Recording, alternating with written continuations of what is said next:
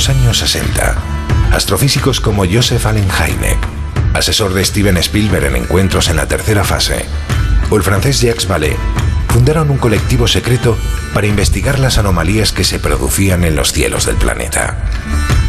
La conclusión a la que llegaron es que la ciencia, en muchos casos, no podía explicar lo que estaba sucediendo.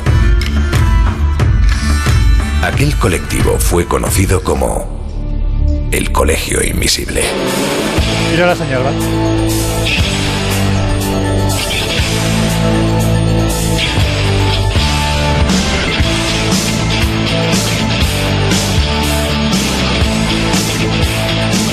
El Colegio Invisible, con Lorenzo Fernández Bueno y Laura Falcó en Onda Cero.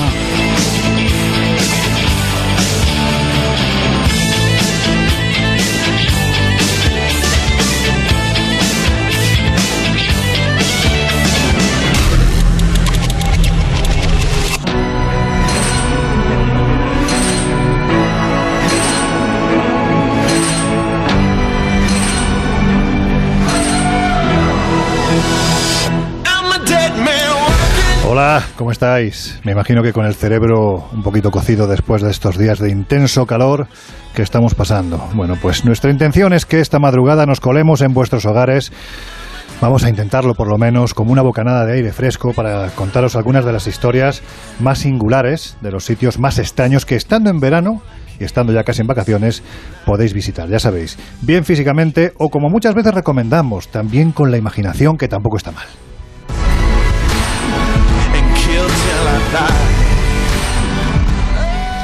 Hoy abrimos las puertas del Colegio Invisible desde el Estudio 1 de Onda Cero Radio en San Sebastián de los Reyes. Y estamos en directo. Primero, porque es el último programa de la temporada. Y segundo, porque hoy queremos que nos enviéis vuestros mensajes a las diferentes vías de comunicación que ya sabéis que tenéis abiertas con el programa y que os vamos a recordar en unos segundos.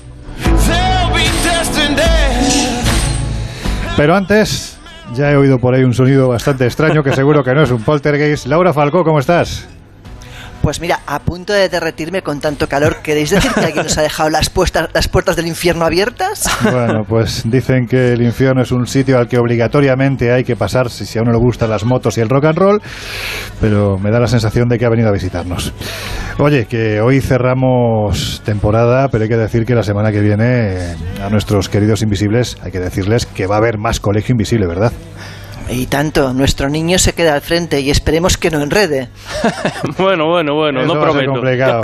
Jesús Ortega, ¿cómo estás, amigo? ¿Qué hay? Muy buenas noches, buenas madrugadas. Eh, pues ya sabes, siempre que estamos en estudios, a mí me, me invade una energía diferente, muchísimas ganas de despedir temporada por lo bien que lo vamos a pasar Sí, en los señor. próximos minutos y de empezar esa temporada de verano en la que, como, como adelantaba Laura, pues va a haber muchas sorpresas. Bueno, Sí, no sí. adelantemos tampoco mucho, no vamos a hacer spoiler, pero ¿qué nos tienes preparado para estas cinco semanas? ¿Alguna cosita que puedas contar? Bueno, podemos adelantar que de nuevo habrá secciones diferentes, tanto Laura como tú rompéis los roles habituales, pero continuáis en el colegio con secciones muy originales, con invitados y temas eh, muy diferentes, muy rompedores, y también incorporamos, por ejemplo, una voz de alguien que, bueno, pues que ya ha estado con nosotros en muchas ocasiones en el Colegio Invisible, como es el investigador Juan Gómez, que va a ser el Sí, encargado de poner la cuota más eh, believer, porque claro, si yo me quedo en el colegio, pues tendré que dar mi toque, Claro, mi toque, mi toque escéptico. Y no voy a adelantar demasiado, porque ha habido muchas preguntas al respecto. Solo daré esta pista. El verano es de los repetidores y alguno, alguno que, que se echa mucho de menos en el, en el colegio, pues estará, estará muy presente. Y bueno, yo me traigo también a mi particular escudero en esto del escepticismo. Hasta ahí puedo. Iba a decir leer. algo muy desagradable que se puede malinterpretar. Iba a decir, vas a tener una rosa y un capullo. Pero ahora hay que interpretarlo, ¿eh? que esto es un jeroglífico. Y tú, José Guijarro, amigo, ¿cómo andas? ¿Qué? ¿Te vas a descansar, no? Bueno, lo intentaremos, pero eso de descansar no entra en mi código y puedes imaginarte que prepararé nuevos temas, enfoques y bueno, es verdad que me he reservado unos días pues para visitar a algunos amigos, entre ellos el propio Juan Gómez ahí en Cantabria, al bueno de Mariano Fernández Urresti y no sé, un tío que igual conoces que se llama Lorenzo Fernández Bueno. Pues es posible que ande por allí, seguramente te va a estar esperando con la alfombra roja y con un bueno, ¿qué te iba a decir? Pues una, sí, sí, una, una pirámide de, cervezas, no para construirla, sino para ir deconstruyéndola, ¿vale? eso, es importante. Bueno, oye, que antes de, de, empezar con el programa de hoy, que tenemos mucho contenido, pero sí me gustaría que recordáramos brevemente lo que ha sido esta temporada, porque hay que decir que ha sido una temporada muy especial. Mm, os hemos puesto cara a los oyentes que estáis al otro lado de estos fantásticos, maravillosos micrófonos de Onda Cero Radio en las diferentes salidas que hemos hecho. Hemos estado en Egipto, hemos estado en Barcelona, en Murcia, en Sevilla, que fue espectacular. La Feria del Libro de Madrid también os acogisteis un día además complicado, porque hay que decir que era el día de la final de la Copa de Europa del Real Madrid y sin embargo el pabellón de CaixaBank se llenó al completo. Ha sido un año en el que también el Colegio Invisible, ¿verdad, Laura? Se ha convertido no solo en ondas de radio, sino también en papel. Efectivamente, tenemos un libro, un libro además que costó y que ha quedado espectacular, de hecho se nos fue de madre y de páginas, con lo cual es un señor libro. Y para aquellos que estén interesados, pues el nombre es el mismo, el Colegio Invisible, y ahí pues tienen las mejores historias, eh, pensemos que claro, cuando estamos en radio el tiempo es limitado, pero en un libro, como, como bien digo, se nos ha ido la olla. Y bueno, pues hemos puesto muchas cosas que los programas se quedan fuera, pues en el libro están, así que aquellos que quieran ya lo saben y además hay que decir que terminamos temporada con 11.000 invisibles más que nos ha dado el último estudio general de, medios. Así que bienvenidos a esta locura radiofónica para nosotros absolutamente maravillosa y creo que tremendamente misteriosa. Dicho lo cual, yo creo que llega el momento de, de, comenzar. Simplemente deciros que va a estar aquí todo el equipo del Colegio Invisible, Laura, Josep, Jesús, yo mismo, y a los mandos hoy va a estar con nosotros Alberto Castro. Comenzamos.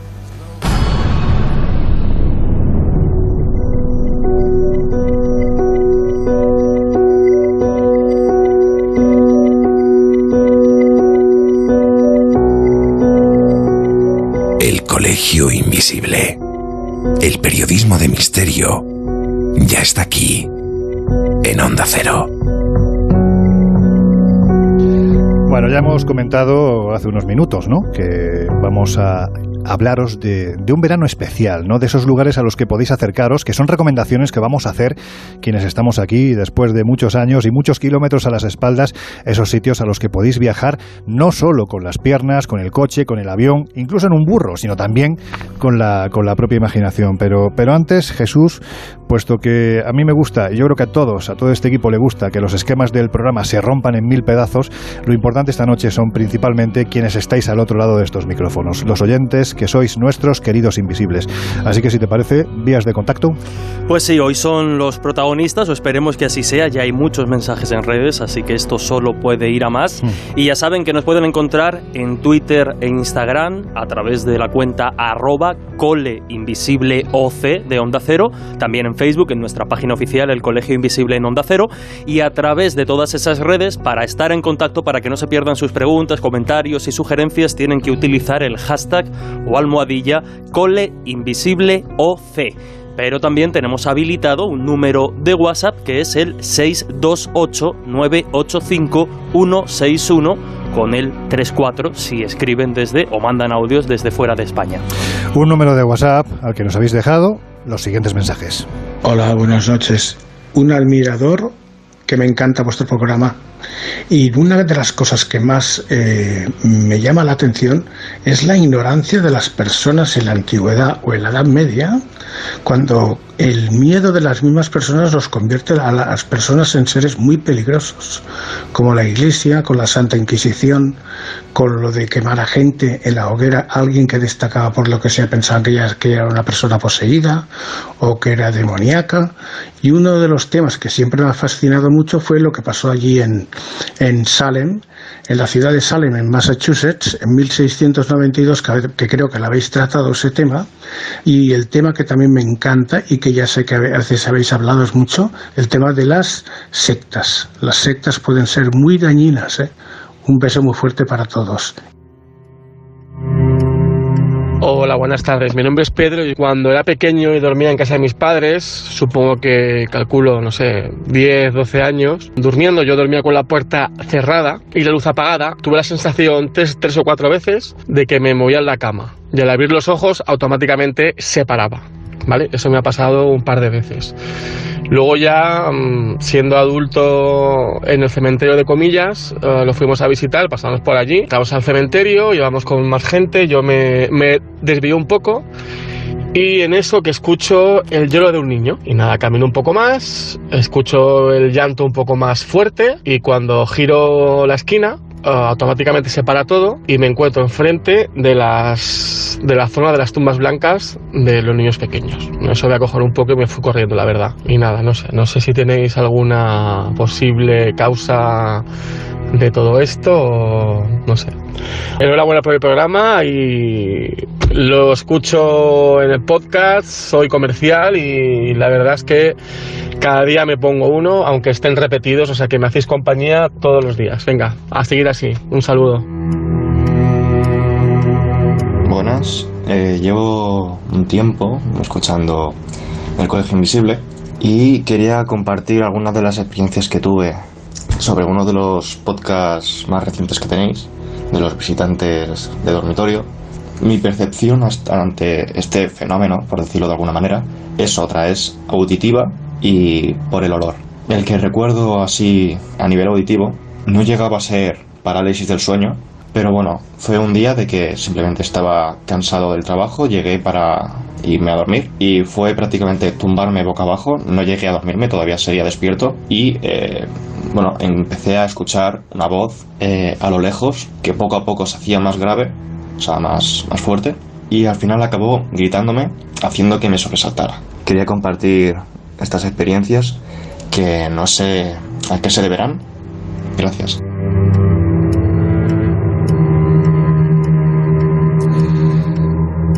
Brujería era lo que nos comentaba el primer oyente, ¿no? Esa intolerancia que ha habido a lo largo de los siglos que no es una cuestión de la Edad Media, ojo, que es que si nos remontamos a hace apenas 3, 4 años, recordemos que ya en el Colegio Invisible os estuvimos hablando de lo que ocurría en países como Ghana, donde a niñas de 10, 12, 13 años acusadas de brujería, cuando se producía alguna epidemia, cuando se producía ah, pues alguna muerte, hambrunas en la propia comunidad nativa, pues directamente eran acusadas de brujería, eran apartadas, generalmente dejadas a que murieran de inanición o directamente se las asesinaba, por no hablar de los albinos en el sur sur de África, donde literalmente son desmembrados para vender diferentes partes de su cuerpo porque se cree que tienen todo tipo de poderes mágicos, ¿no? Afrodisíacos, curativos.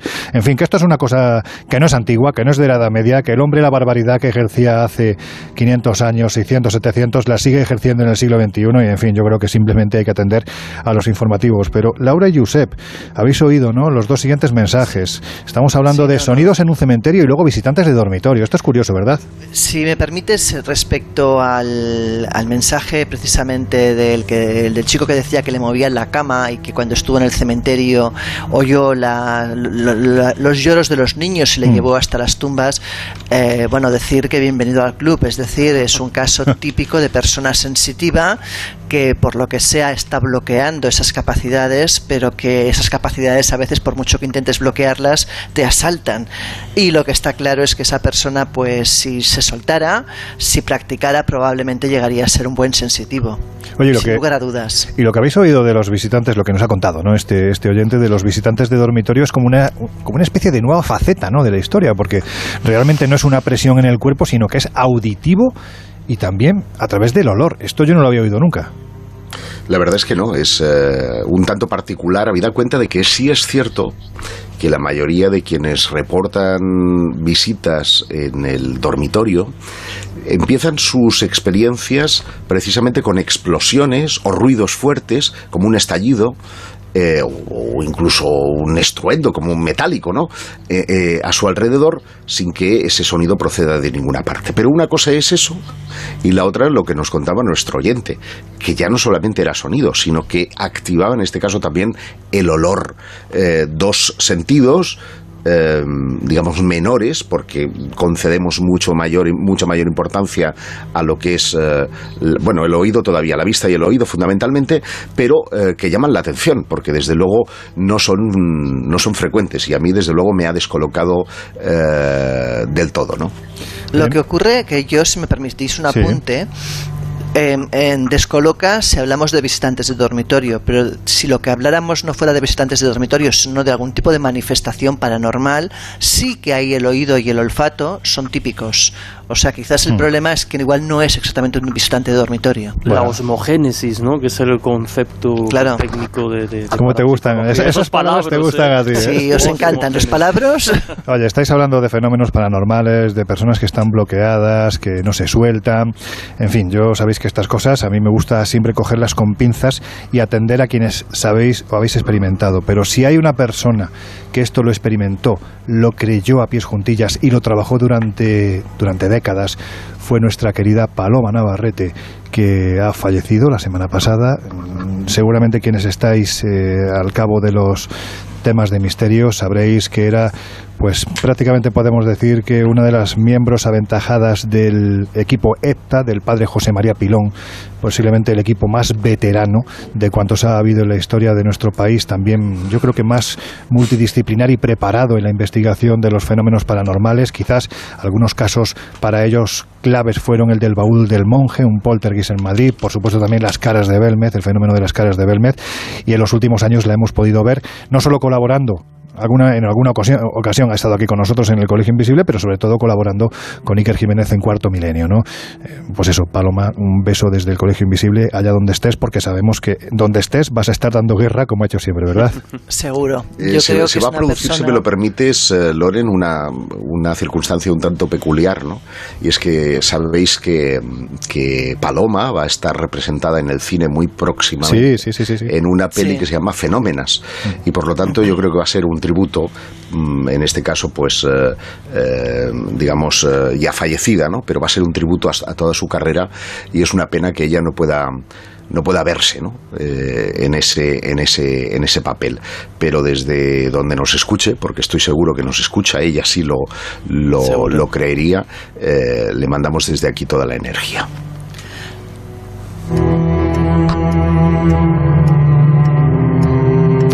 Bueno, pues venga, vamos directamente ya a los destinos que hemos preparado para esta noche y que seguro que no va a dar tiempo a repasar absolutamente todos, porque ya veo que el programa va por derroteros que, como siempre, pues son entretenidos, son diferentes, son divertidos y son misteriosos. Pero Laura, vamos a ese primer destino, que, en fin, pues eh, en este dark, vamos a decirlo así, ¿no? Dark Summer, ¿no? O Black Summer, este verano oscuro o, o negro, ¿no? Pues, pues tanto nos gustan visitar. Y hay un lugar que, bueno, pues mira, a mí este precisamente no me gusta visitarlo, fíjate lo que te digo, ¿no? Es un sanatorio abandonado de esos sitios que a ti te encantan, Waverly Hills, donde han pasado todo tipo de calamidades, historias siniestras, fenómenos extraños. Vamos a ver, ¿qué ocurre en este lugar? Y luego me tienes que contestar por qué demonios se te ocurre ir a este sitio. Es decir, ¿por qué, ¿por qué recomiendas a la gente que vaya allí de vacaciones? Mira, te cuento, Waverly Hills está en Kentucky. En Kentucky hay más de un sitio que vale la pena visitar. Pero Waverly Hills es quizás el ejemplo de sanatorio maldito más increíble, más espectacular y con más fenómenos que pueden, podemos decir que está en el mundo entero. O sea, es el caso más, más bestia de todos, ¿vale? Y este antiguo sanatorium, cuando decía, encabeza el ranking de los lugares más embrujados del mundo, abre sus puertas en 1910, albergó a muchísimos pacientes muy por encima de sus capacidades. De hecho, estaba pensado para unos 40-50 pacientes tuberculosos mm. y llegó a albergar a más de 400 enfermos, lo cual hizo, pues como te imaginas, que no fuera precisamente un lugar idílico. Que estuviera saturado. Claro. En el, claro, en el 62, cuando ya se inventó pues eh, antibióticos para la tuberculosis, se cerró, pero un año después se reabre como geriátrico y pasa a tener el nombre de Buddy Haven eh, Medical Services. Lo cierran en el 80 porque aducen que hay malos tratos y eh, abandono de las personas mayores que allí estaban. Y se decreta que ha llegado a haber más de 6.000 muertes, o sea que mm, poquito. Los pacientes pues eran eh, tratados de maneras crueles, con tratamientos dolorosos, terapias de electroshock, cirugías experimentales, pruebas eh, de terapias extrañas, bueno, todo lo que te puedas imaginar y más, ahí ocurría. ¿Y esto qué ha ocasionado? Porque es uno de los lugares más embrujados del mundo. De hecho, por ejemplo, tenemos un niño llamado Timmy, que es una de las apariciones más frecuentes, y la leyenda cuenta que este niño de 6 o 7 años murió en el sanatorio. Eh, muchas personas que visitan el lugar llevan, por ejemplo, juguetes, porque dicen que si llevas pelotas o juguetes, él suele interactuar. Pero también tenemos, por ejemplo, el fantasma de Mary Lee. En este caso, una niña sana que llegó con su madre, que sí que estaba enferma, y ella acabó muriendo también de tuberculosis, desgraciadamente. En este caso, aparece una figura delgada, en ocasiones vista en las salas principales del edificio y también en los alrededores del hospital. Y esta niña a veces la ve mirando por las ventanas del edificio. Otra historia terrible, por ejemplo, es la historia de la enfermera embarazada que se supone se suicidó la habitación 502. Claro, dicen que quedó embarazada o bien de uno de los principales doctores o bien del propio director del centro y que evidentemente ninguno, sea, fuera cual fuera el padre de la criatura, ninguno quiso casarse con ella. Y esta mujer, pues devastada, decidió o bien ahorcarse de una tubería o bien saltar por la ventana. Ahí no se sabe bien bien cuál de las dos es la correcta. el caso es que se quería morir y ya está, vamos. claro, en cualquier caso aparece frecuentemente. Y luego tampoco podemos olvidar que hay un túnel muy siniestro que conecta la entrada principal con la parte inferior. ¿Por qué? Porque en invierno esto está nevado, no se podía llegar allí a servir, eh, a proveer ni comida ni nada y lo hacían por el túnel.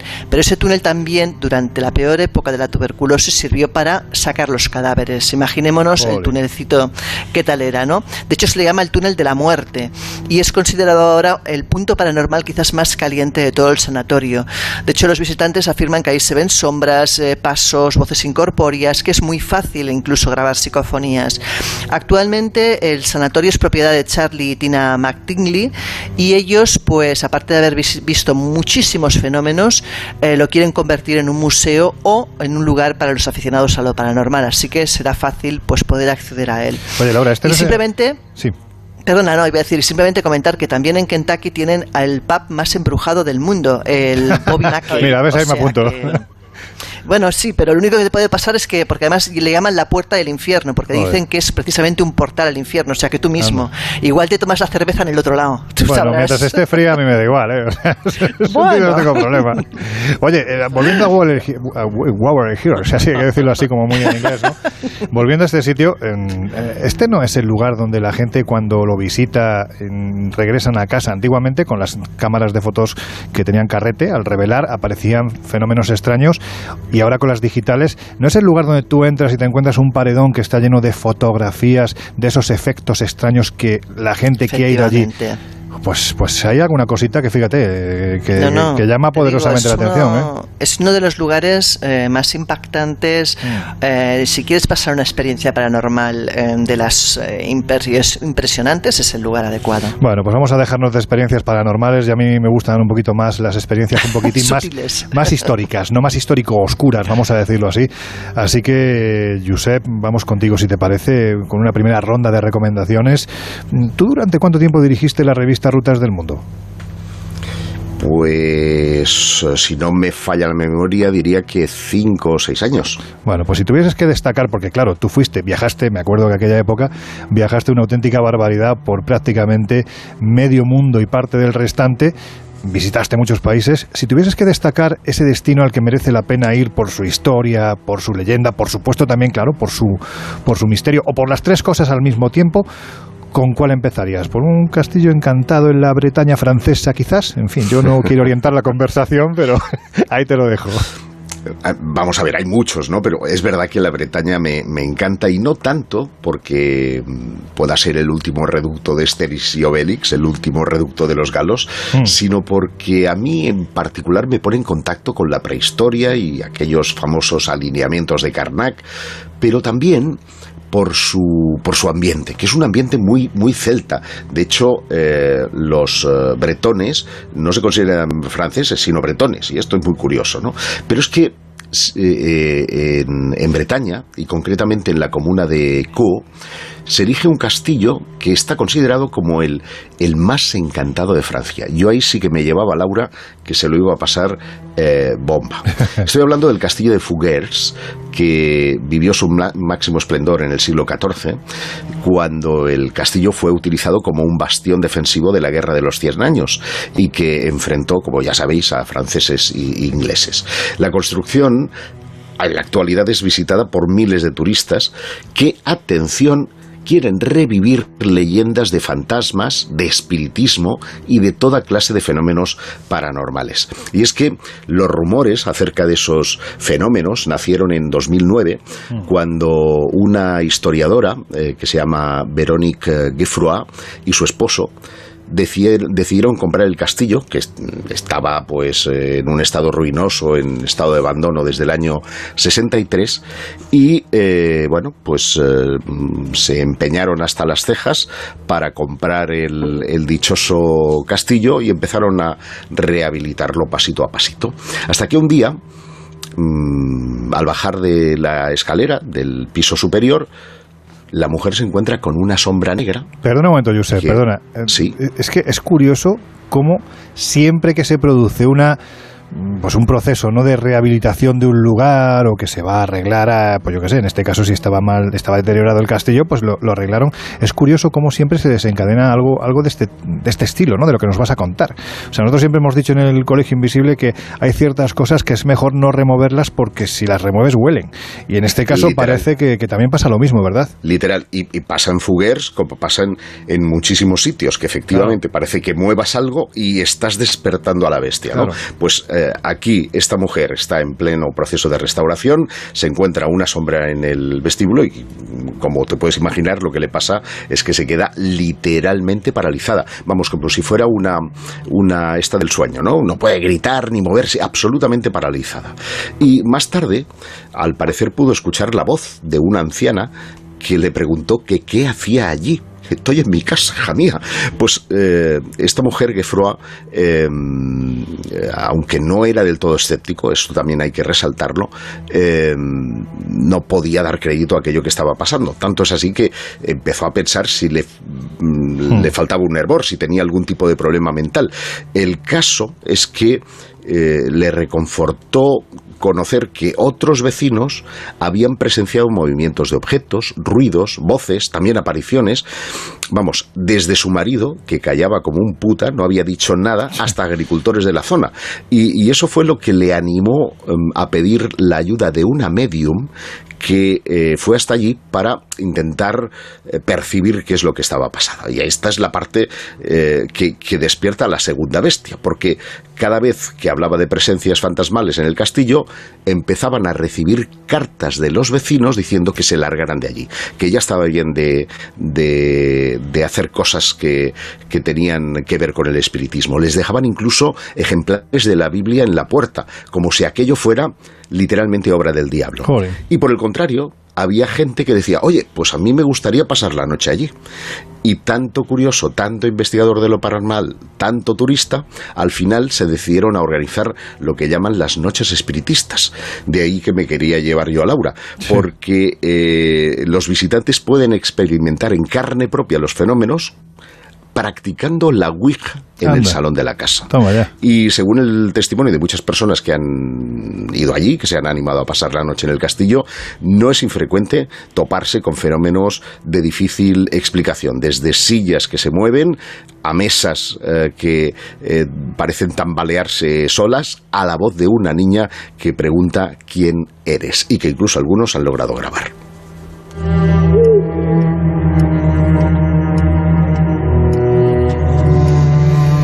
Vaya historia, yo pensaba que iba a ser un poquito más tranquila, pero no, ya veo que esta noche vamos realmente con contenidos y lugares más bien oscuros. Lo cierto, lo que sí es cierto, y esto yo creo que estaréis de acuerdo conmigo, en que estos lugares generalmente, independientemente de que la historia sea más o menos oscura, lo cierto es que lo que sí muestran todos es una belleza paisajística, estética, que, que bueno, pues que hacen que merezca la pena visitarlos, ¿no? Y mucha gente los visita, de hecho, sin saber que tienen esa otra historia que tú nos estás contando, Josep.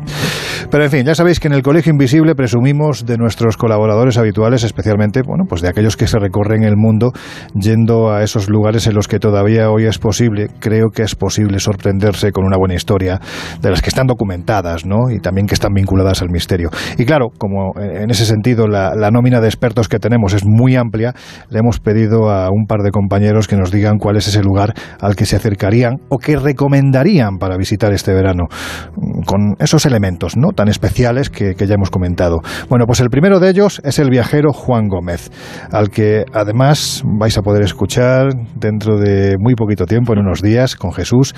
Sabéis que Juan Gómez es director de Nueva Dimensión Cantabria, Cantabria y esto es lo que nos ha contado. Pues este fin de temporada del Colegio Invisible, si tuviera que recomendar un lugar donde viajar ese es un país que a mí personalmente me fascina y no es otro sino Islandia. ¿Y por qué? Bueno, pues porque viajar a Islandia no solo es hacerlo geográficamente, sino también en el tiempo. Es como si de repente hubiéramos dado atrás a las manecillas del reloj millones de años, donde podemos ver paisajes que parecen sacados del mismísimo momento de la formación de la Tierra. Allí hay géiseres increíbles, glaciares como el Vatnajökull, el más grande de Europa, volcanes, paisajes de tonalidad alucinantes, incluso de aspecto lunar. Así que no es de extrañar que muchas películas de ciencia ficción se hayan rodado en Islandia como decorado para presentarnos en pantalla un planeta diferente a la Tierra. Pero es que además de eso, el misterio es parte del ADN de, este país, porque más del 50% de los islandeses creen la existencia de los Hudofolk, el llamado pueblo escondido, seres invisibles que podríamos definir como hadas, duendes, elfos y otro tipo de criaturas, algunas terribles y siniestras que habitarían en diferentes lugares y serían los encargados de protegerlos. Un fuerte abrazo a todos. Bueno, no es mal sitio para irse, ¿no? ¿Qué pensáis vosotros? Hombre, un poco de fresquito, pero... Pues oye, falta hace, ¿eh? Falta hace. Ahora apetece, por eso te digo, ahora apetece. sí, pero esto del pueblo escondido, ¿verdad? Los elfos, estos elementales que tanto le gustan a otro querido compañero y amigo del Colegio Invisible, a Jesús Callejo. A Jesús. Allí parece que la gente lo vive de verdad, ¿no? Está dentro, no es tanto esa parte de leyenda como que en la propia creencia ¿no? de, estos pueblos, pues, pues parece que, todavía dan pie a que pueda ser real, ¿no? De todas formas, Loren, yo creo que el lugar más élfico, y habéis estado tanto Laura como tú eh, hace muy poquito, que es Irlanda, es el lugar del mundo donde se vive con mayor eh, ¿eh? respeto y admiración el asunto de, los duendes, los mm, elfos y las hadas. Allí nadie lo pone en duda, vamos. Eh, lo podéis decir en cachondeo, ¿no? Pero, pero es que yo he hablado con mucha gente, nadie ha visto nada, pero sin embargo nadie niega esa presencia. También es verdad que el consumo de alcohol en este país es muy elevado, Hay que decirlo, ¿eh? Hay que decirlo, pero bueno. Oye, que Jesús no está sé yo en Islandia, ¿eh? ¿Qué tal andan también de alcohol, eh? Pues también creo que, van. Porque hacen crossfit y alcohol. Otra cosa. Tú piensa, piensa que ahí es de donde viene la figura de Papá Noel, el Houlupuki o cabra de Navidad, que venía, bueno, era... Con la nariz roja, ¿no? Sí, bueno, en este caso lo que pasa es que surgía a raíz de que los chamanes de los clanes nativos que habitaban estas frías tierras consumían el pis de los renos, que a su vez habían comido una, bueno, una buena colección de amanitas muscarias, ¿no? Entonces los renos flipaban, los riñones de los renos hacían, filtraban, ¿no? El, el veneno, de tal forma que el chamán lo que consumía era esa parte que le hacía flipar y claro, así de esta forma veía volar los renos, lo veía bueno, pues, esto es para flipar. Pues imagínate, si hace siglos se consumía esto, hoy en día, bueno, no se consume esto, pero me imagino que se consumirán otras cosas también muy agradables. Venga, Jesús, que vamos contigo porque, porque también tienes un destino. Pero antes de, comentar cuál es ese sitio al que nos vamos a acercar de, de tu mano, vamos a ver cómo están las redes sociales. ¿Qué se están comentando nuestros oyentes? Pues la verdad es que están, están activas las redes sociales, están activos los, los invisibles, también les hemos pedido que, como no, nos recomienden sus lugares, sus destinos para pues, ir tomando nota de cara a viajar la próxima temporada.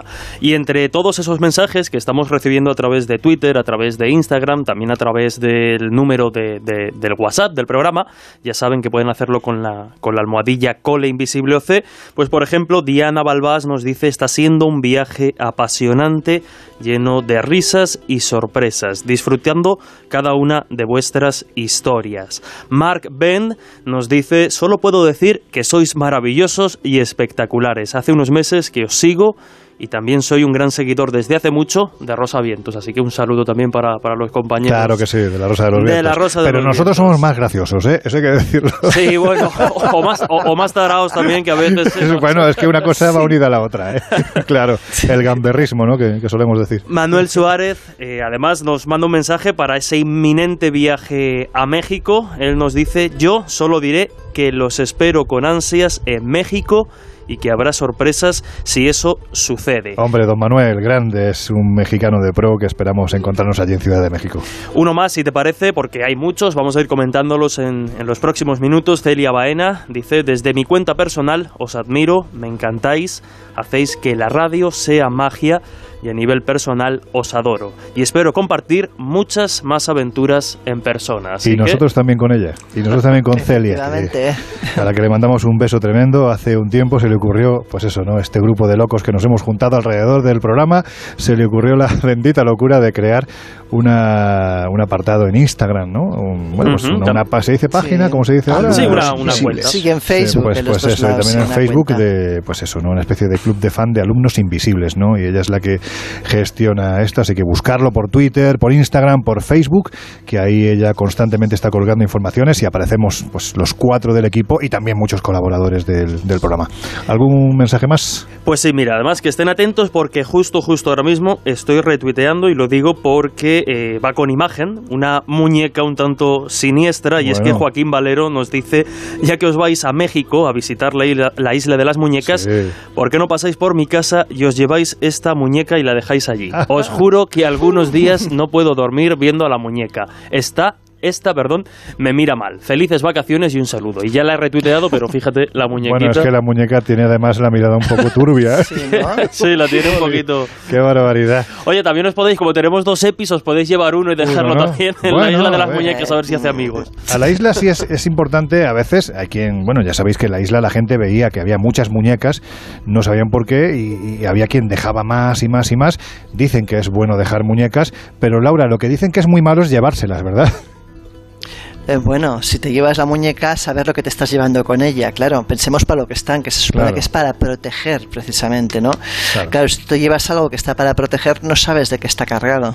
Bueno, estamos hablando de la isla de las muñecas, dando por hecho que todos los oyentes saben de qué va el tema. Bueno, pues simplemente recordaros brevemente que eh, hay un señor que hace 60 años, Julián Santana, muy cerca de Ciudad de México, en Xochimilco, decide irse a vivir.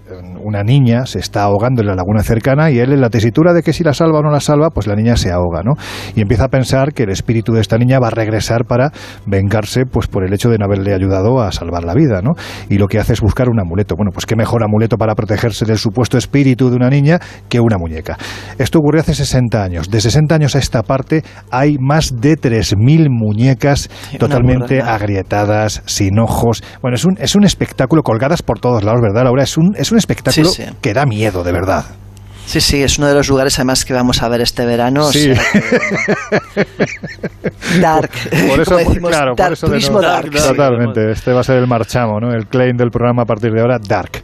Bueno, Jesús, que te toca ese destino que no sé si es tan dark o es bueno, más yo me voy white. más. eh, yo me, no, no, no, no es dark, es misterioso puro y duro, misterio arqueológico, histórico. Ya hemos estado, de alguna forma, en este lugar. Hemos hablado de él más que estar en el Colegio Invisible, pero ya sabéis que a mí todo lo que tiene que ver con la prehistoria me, me apasiona.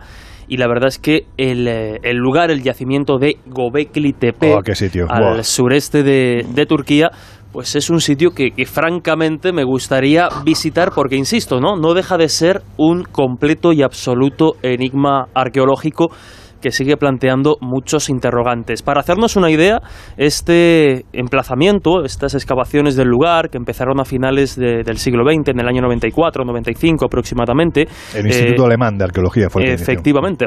Bueno, pues los restos megalíticos se dataron aproximadamente entre unos 10.000 y 8.000 años de antigüedad. Es decir, estamos hablando de un sitio más antiguo que Stonehenge, por ejemplo, ¿no? que suele ponerse un poco como, como referencia de, de antiguo. Stonehenge tendría alrededor de los 5.000 años cuando inicia mí hay, las- una- hay un ejemplo que me encanta y es cuando dicen que Gobekli Tepe ya estaba levantado 7.000 años antes de que se levantase la Gran Pirámide. Claro, Es que- pero Cuidado, ¿eh? mm, ahora, ahora colgaremos algunas imágenes en, en redes para que la gente se haga una idea, porque claro, cuando hablamos de, de- de yacimiento, de lugar prehistórico, tendemos a imaginar algo quizá más, más sencillo, muy bestia, como puede ser Stonehenge, pero sencillo. Y en este caso no, en este caso no, porque además eh, este lugar que tiene mogollón de, de templos, además muchas columnas en forma de T, que lo que representan, creen algunos expertos, podrían ser por los rasgos que tienen algunas seres antropomorfos, van a ver en las imágenes que es un sitio francamente eh, increíble, ¿no?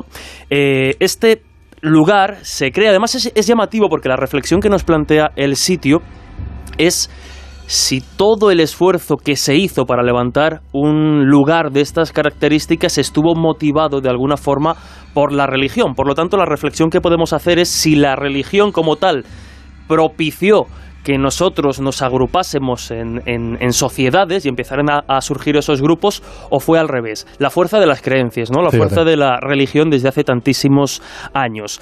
Como digo, estos templos que, bueno, carecen de una forma homogénea, normalmente por lo general tienen en este sitio una cierta forma singular. Como digo, lo que más llama la atención, lo que más enigmas plantea es la colocación de estos pilares.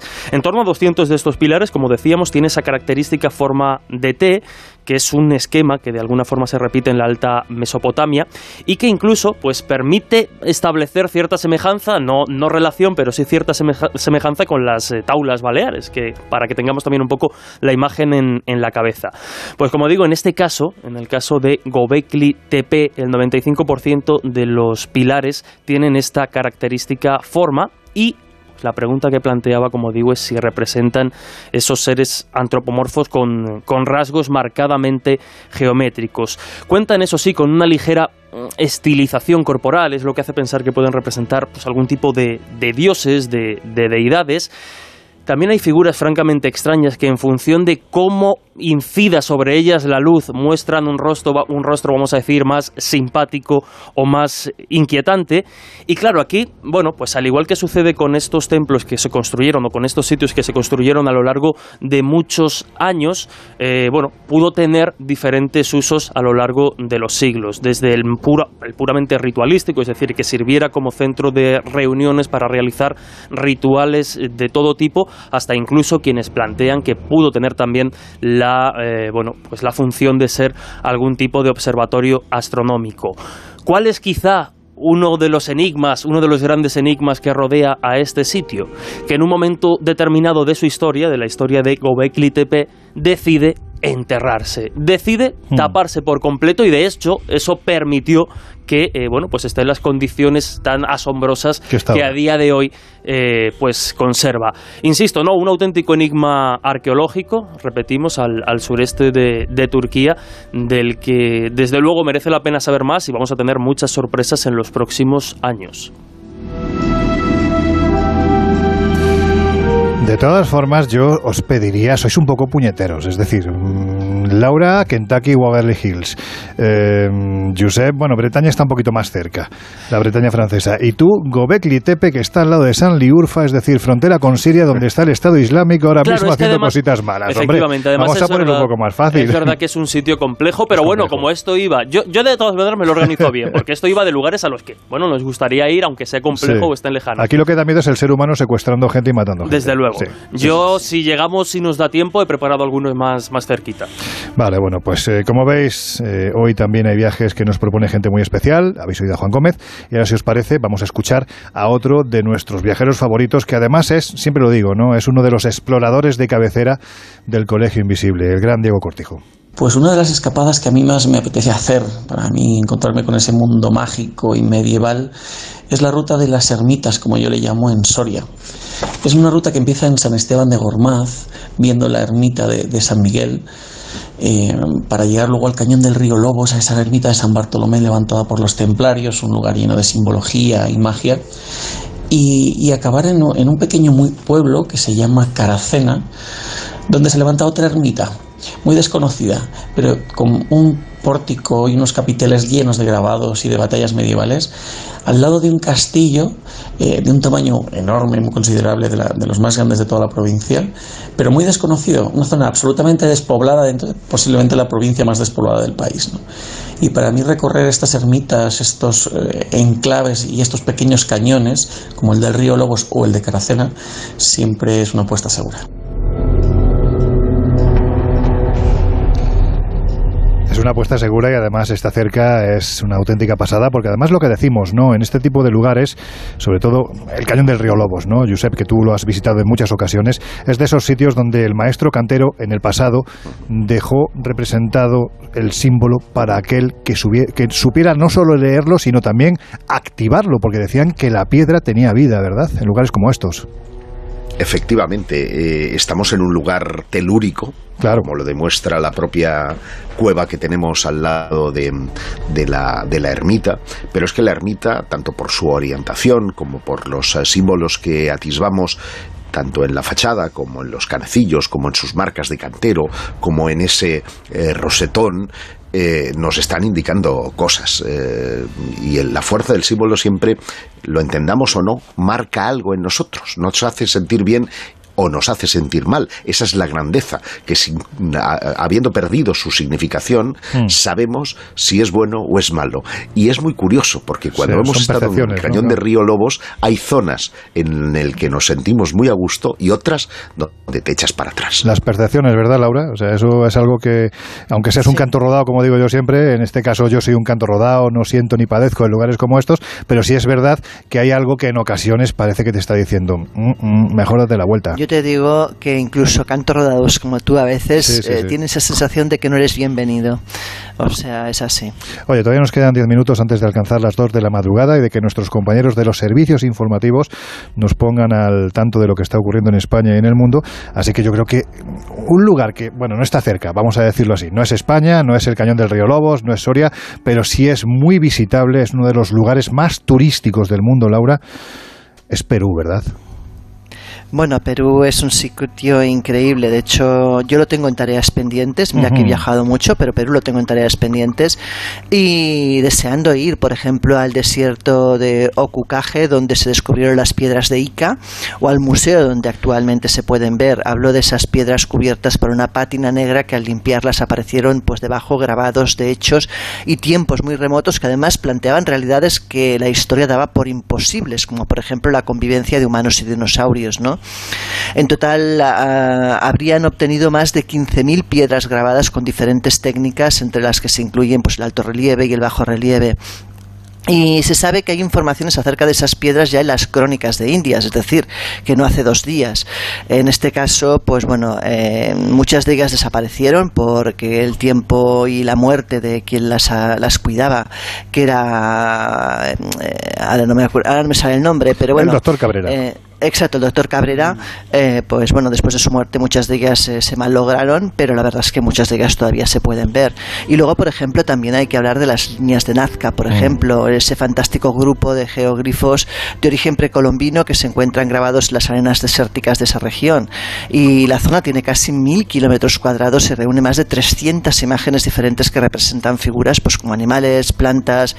En total hablamos eh, que están compuestos pues, más, por más de 10.000 líneas y algunas de las cuales miden más de 30 metros de ancho y se extienden a lo largo de 9 kilómetros, o sea, vamos, y además son claramente visibles desde el aire o desde el alto de las colinas cercanas y plantean numerosas incógnitas desde cuál es el motivo para esas líneas hasta cómo se realizaron, ¿no?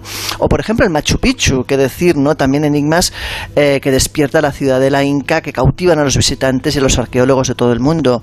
Por ejemplo, para empezar, el verdadero propósito de su construcción ha sido un tema que suscita debates desde tiempo atrás debido a su proximidad a la ciudad de Cusco. Algunos arqueólogos suponen que fue utilizado como un escape para los nobles de la ciudad, pero otros argumentan que fue una zona construida para hacer pruebas de cultivo. Eh, bueno, eh, de hecho, hay muchos investigadores que han llegado a creer que su único propósito era llevar a cabo las tradiciones espirituales y ceremoniales. Mm. Y en ese sentido encontramos cráneos alargados en los terrenos de Machu Picchu precisamente en cementerios para los nobles. Sin embargo, la idea, por ejemplo, del historiador Donato Amado eh, plantea que Machu Picchu fue un lugar desde el que los incas administraban su imperio, que también podría tener sentido. En cualquier caso, encierra muchos misterios y como te decía, yo creo que Perú, vamos, no te lo acabas, vamos, hay muchísimas cosas que ver. Mira, no has abierto un melón, has abierto un melonar. oh, ya, directamente. Porque mira, con el tema de Ica, aquí oh. Jesús, como siempre, ya estaba poniendo su cara de... Salivando. No, no, estaba poniendo mi cara de envidia sus muecas, porque... Sus muecas. Porque no sabes que... Bueno, sí creo que lo sabes, ¿no? Yo tengo un libro, el libro... El título no recuerdo, el que escribió el doctor Cabrera, creo que era El mensaje de las piedras. Eh, está La verdad de las piedras de Ica y El mensaje de las piedras Pues El mensaje de las piedras de Ica es un libro que, que, me costó conseguir, obviamente de segunda mano, no solo por difícil de encontrar, sino por precio, como, como poder imaginar los invisibles, pero claro, con la sorpresa de que venía dedicado por el propio doctor Cabrera. Hombre, eso sí que es un regalito, ¿eh? Sí, sí, sí. Es un regalito. Bueno, hay que decir que las piedras de Ica se sabe que hay muchas que son falsas, que fueron hechas por, la gente que, que y otras tantas que también y otras que bueno que hay quien, quienes tenemos dudas, eh, pues gente como Juanjo Benítez, Fernando Jiménez del Oso. Mm, yo creo que algunos de este equipo también tenemos ciertas dudas con respecto a que algunas piedras puedan ser auténticas. Ahí estaba lo que decía Laura, ¿no? Es decir, en las crónicas de la de la conquista, por ejemplo, Juan Santa Cruz Chacuti Yankee ya decía en ese libro Historias historiables del Perú, ya hablaba de las piedras guaringa, que eran unas piedras, mágicas que se utilizaban para que los chamanes activasen precisamente su magia y que estaban grabadas. ¿Las piedras de Ica eran esto? Bueno, sería un tema tremendamente complejo, como complejo sería saltar a Nazca y de ahí a Palpa, donde están también esas líneas que son una auténtica barbaridad, porque no tienen nada que ver con animales, los animales están en Nazca, en Palpa lo que vemos son seres extraños, con ojos gigantes, con antenas, como si tuvieran garfios, y están todavía más adentro en el desierto. Pero es una pasada y sin duda alguna tenemos que ir. Es que lo tiene, lo tiene todo. A ver, Josep, que te has colado en plena subida y de emoción. Por eso, por eso me he callado de golpe. No, iba a decir que, se ha notado, ¿eh? Se ha notado y te han oído muchos oyentes, que lo sepas. Venga, cuenta. no, decía que lo tiene todo, que tiene, tiene mar, tiene desierto, tiene selva, eh, tiene ciudades asombrosas, tiene, historia, tiene arqueología, De, las leyendas de Sacsayhuamán, eh, su, la Coricancha, es un eh, país Cusco. Muy rico. es que, bueno, es inabarcable y, y, si ya nos adentramos en la selva, encontramos e historias maravillosas, quiero bueno, decirte, leyenda. Fíjate que al norte... Realidad, todo en uno. Al norte está Iquitos, que es la, principal población ayahuasquera del mundo, donde la gente va a consumir ayahuasca con los, con los chamanes. Y de hecho se ha convertido en una moda tan bestia que sobre todo por parte de los norteamericanos van allí, los chamanes ya, claro, han entrado en la parte de picaresca, cuanto más eh, ayahuasca adulterada, más pasta, y te los ves totalmente flipados andando por el malecón que da el Amazonas, totalmente colgados como zombies y sabes que no van a salir de ese estado. Es que hay que tener mucho cuidado con esto, ¿eh? que esto no... Esto de las plantas sagradas, no, no es un juego, no es un juego y hay que tener mucho cuidado con, con ello. Pero en fin, ¿para cuándo nos vamos a Perú? Pues el año que viene, yo aquí hago un guiño y sé que te va a gustar para el que quiera viajar al Perú mágico y misterioso hay un libro que además ahora es sencillo de conseguir, ¿no? Que es El Imperio del Sol de Fernando Jiménez de que admiraba, ¿no? Y, se fascinaba con todos los enigmas de, del Perú. Oye, quizás el verano que viene puede ser un destino. Pues es un destino, es un destino para ir muchas veces porque haces el norte con la cultura chan chan, chimú, mi favorita, ya sabéis cuál es, ¿no? Los chachapollas. Los chachapollas. Te vas al centro, los, los incas, te vas al sur. se le llena la boca, a Loren se le llena la boca cada vez. Sí, a mí es que con los chachapollas se me llena la boca.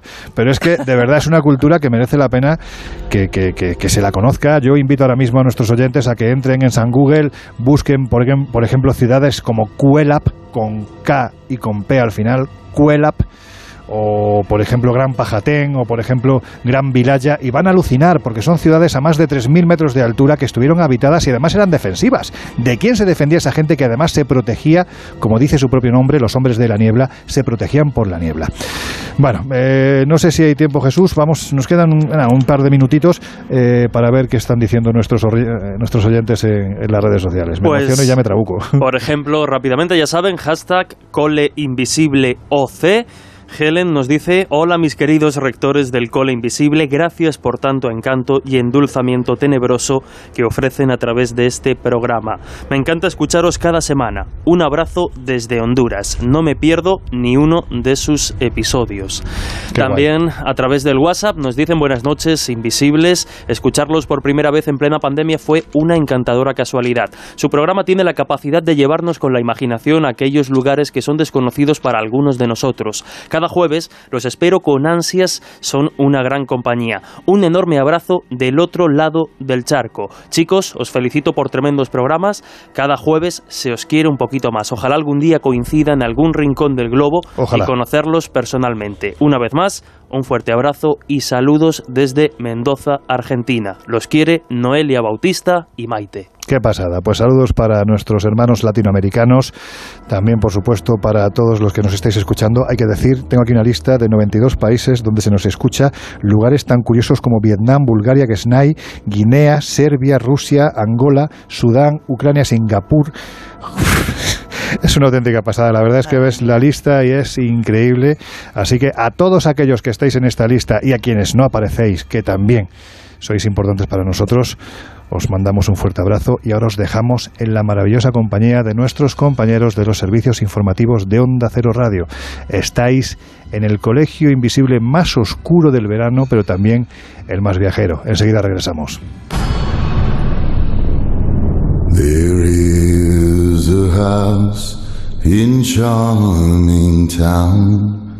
En unos minutos volvemos a abrir las puertas del colegio invisible en Onda Cero. And it's been the ruin of many a poor girl. And me, oh God, I'm one. If I listen to my mama, Lord, I'd be home today.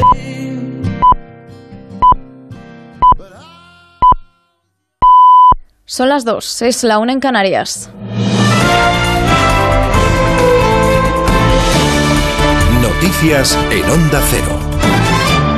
Buenas noches. Los partidos políticos italianos se preparan para un verano de campaña electoral después de que este jueves el presidente de la República, Sergio Mattarella, haya disuelto el Parlamento tras la dimisión irrevocable del primer ministro Mario Draghi, que esta semana perdía el apoyo de tres de los pesos pesados del gobierno de coalición, la Liga, Forza Italia y el Movimiento Cinco Estrellas. Mattarella ha convocado elecciones anticipadas para el 25 de septiembre. Era inevitable, ha dicho, tomar esta decisión y no hay tiempo que perder.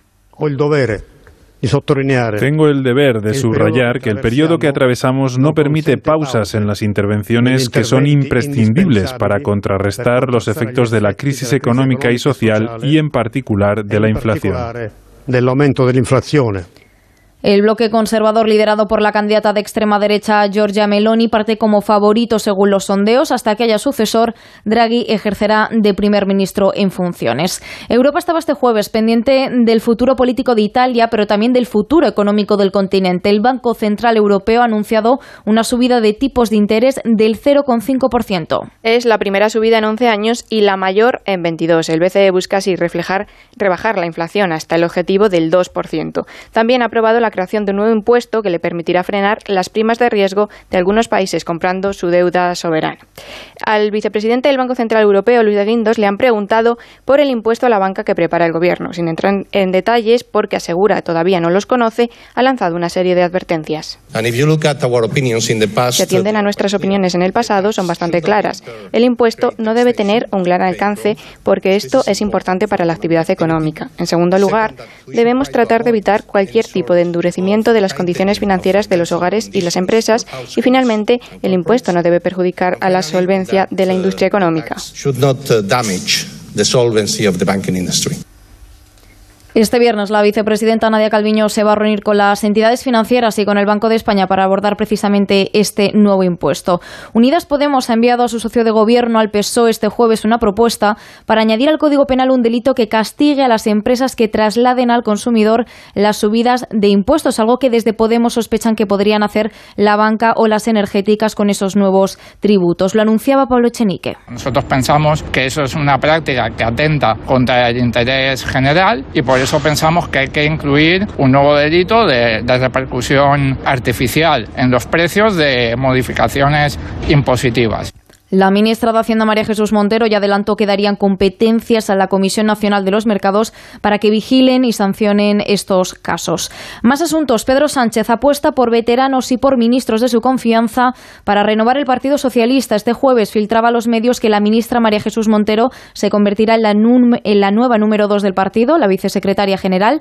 Pachi López asumirá la portavocía en el Congreso, la ministra Pilar Alegría la de la Ejecutiva y el ministro Miquel Iceta se incorpora como secretario de memoria democrática. La renovación será aprobada mañana sábado en la reunión del Comité Federal que Sánchez convocó de urgencia tras la dimisión de Adriana Lastra. Desde la oposición, el líder del PP, Alberto Núñez Feijóo, valoraba este jueves los cambios, afirmando que Pedro Sánchez tiene un enorme talento para buscar culpables y cesarlos. Y se sigue luchando un día más contra los incendios en varios puntos de nuestro país. En Tenerife, la unidad militar de emergencia se ha unido a las labores de extinción del fuego de los campeches. En las próximas horas se espera un cambio de viento en esta zona que podría arrastrar las llamas hasta zonas habitadas. En Zaragoza, los vecinos desalojados por el incendio de Ateca han podido volver a sus casas después de que las autoridades hayan dado por estabilizado el fuego. Las llamas han calcinado allí más de 140 kilómetros cuadrados. El incendio de los en Zamora es ya uno de los más grandes de la historia de nuestro país. Está estabilizado, pero no controlado y ha quemado más de 360 kilómetros cuadrados. En Galicia siguen activos varios fuegos. Continúan en nivel 2 el de Valdeorras en Ourense y el de Folgoso de Ocurel en Lugo, que han quemado unos 100 kilómetros cuadrados. La Junta ha anunciado que ayudará con hasta 122.000 euros por vivienda a, los afectados. Y en Ávila, los vecinos de El Hoyo de Pinares han podido volver a sus casas ante la mejora de las condiciones en el incendio de Cebrero. Y en la actualidad deportiva, Carlos Alcaraz está en cuartos de final del torneo de Hamburgo. El tenista murciano se ha impuesto en dos sets al serbio Krajinovic 7-6 y 6-3 y esta tarde se enfrentará al ruso Hachanov. También juega esta tarde Davidovich en este torneo contra el italiano Lorenzo Musetti. Y en el torneo de Palermo, Nuria Parrizas ha vencido a la austriaca Julia Graver y está clasificada en cuartos. Es todo, más noticias a las 3, las 2 en Canarias. Síguenos por internet en ondacero.es.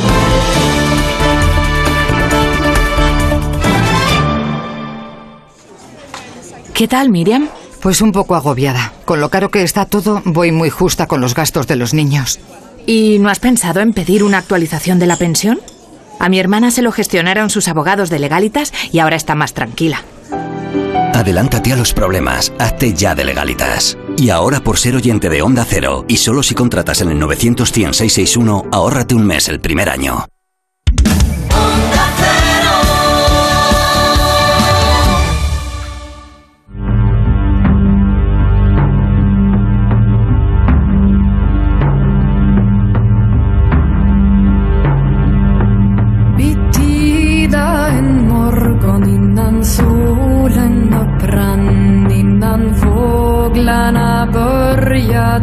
Has entrado en el Colegio Invisible con Laura Falcó y Lorenzo Fernández Bueno.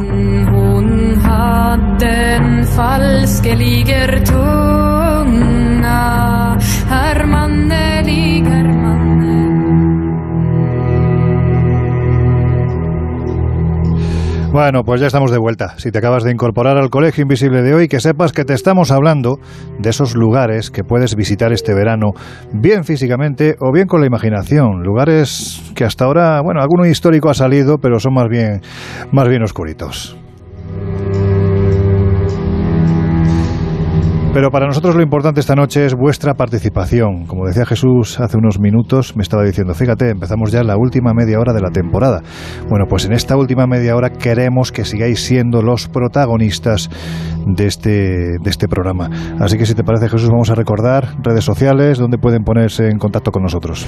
Pues ya saben los y las invisibles que pueden buscarnos en Twitter e Instagram como arroba coleinvisibleoc de Onda Cero y a través de esas redes también con el hashtag coleinvisibleoc precisamente para estar en contacto, para que no se nos pase ningún mensaje ni nada por el estilo. Pero también tenemos otros métodos de estar comunicados como la Señales de humo, por ejemplo. Por ejemplo, bueno, algunas, algunas nos llegarán. Nos pueden encontrar en la página oficial en Facebook como el Colegio Invisible en Onda Cero y también nos están llegando muchos mensajes, tanto de texto como de audio, a través del WhatsApp del programa ya saben, y si no, que tomen nota, el número es 628-985-161. Y si escriben desde fuera de España, con el prefijo 34. Un, eh, un número, el de WhatsApp, muy codiciado por Miguel Pedrero, que siempre está ahí, a ver qué testimonios, qué historias, qué casos llegan. Y lo cierto es que llegan muchas, e insisto, ¿no? También nos están llegando algunas que ahora, si os parece, podemos leer. Bueno, pues llegan casos y llegan historias como estas que vais a escuchar. Hola equipo, soy Jorge desde la base de Paní de Leva 4, un sitio misterioso del que hablaste hace poco. Mi experiencia es que llevo como unos seis años trabajando en un sitio, en una panadería, vamos, y por circunstancias personales me tengo que quedar a dormir. Y desde este tiempo siempre le dije a mi jefe que en este sitio yo notaba alguna presencia. Y resulta que una de estas noches que me estoy quedando aquí a dormir, pues me sentí atacado por una sombra, aparte de que ya había notado yo alguna presencia. Pero bueno, me sentí bastante atacado, bastante personalmente eh, y muy, muy agresivo. Y entonces, ostras, pues ahora mismo lo estoy explicando y se me pone todavía el vello de punta. Sin más, eh, un abrazo y gracias por vuestro programa. Hola amigos, os llevo siguiendo tiempo desde el principio de Colegio Invisible y quería contaros una, una historia que me contó una amiga. Su marido ya se había ido a la cama a dormir.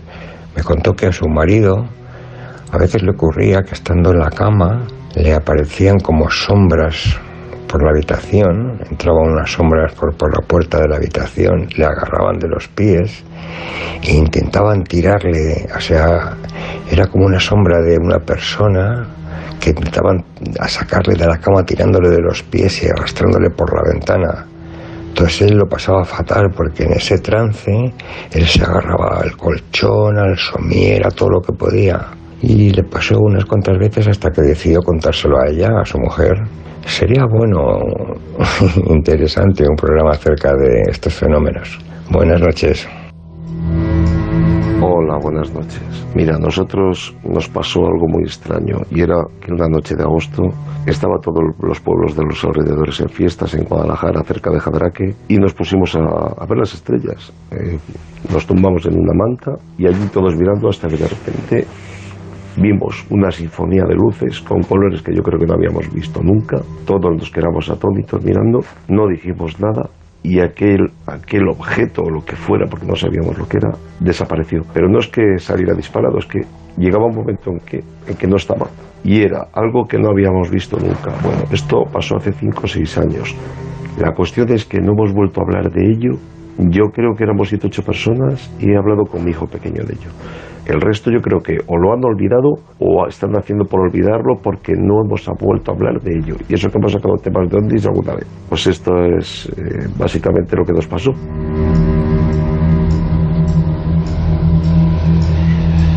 628-985-161 con el 0034 si nos mandáis el mensaje desde fuera de España. Estaremos encantados de recibir casos, por ejemplo, como los que acabáis de, escuchar, y de ponerlos en manos de tanto de Jesús Ortega como de Josep Guijarro, como de Laura Falcó y, por supuesto, de nuestro querido compañero que siempre está por aquí, de una forma u otra siempre está por aquí, que es Miguel Pedrero, al que sabéis que estos casos, bueno, pues le encantan y si alguien tiene respuestas, yo creo que es él. Laura, eh, agresiones. Yo quiero, la dirección de la, de la panadería. ¿verdad? ya? Sí, entiendo que, no, y, entiendo que no por el pan, claro. No, no, claro, no, evidentemente. Vamos a hacer experimentos a ver qué ocurre. Y además que fíjate, ¿verdad? Cuando escuchas a, personas así, que, que, o sea, yo escuchándolo, no sé qué le ha pasado a esta persona, pero sé, o sea, entiendo por lo que cuenta y por cómo lo cuenta que dice la verdad. Me encantaría saber qué hay detrás de su verdad, siempre lo decimos. Pero, pero esta persona no está mintiendo. Alguien no se inventa que ha sido agredido por una sombra en una panadería. algo, algo le ha pasado. Luego habría que analizar qué es, ¿no? Pero en cuanto, en, lo que está claro es que algo le ha pasado y es algo que para él, con cuanto menos es real. Y fijaos, uno de los temas que más llega, además es curioso, ¿no? A este número de teléfono, es todo lo que tiene que ver con la noche, con la habitación y con los visitantes de dormitorio. Josep, un tema que tú has investigado en profundidad. Fíjate lo que nos contaba el, el, oyente, ¿no? Mm, al punto de notar físicamente cómo le agarraban de los pies a esta persona e intentaban tirarla por la ventana. Hmm.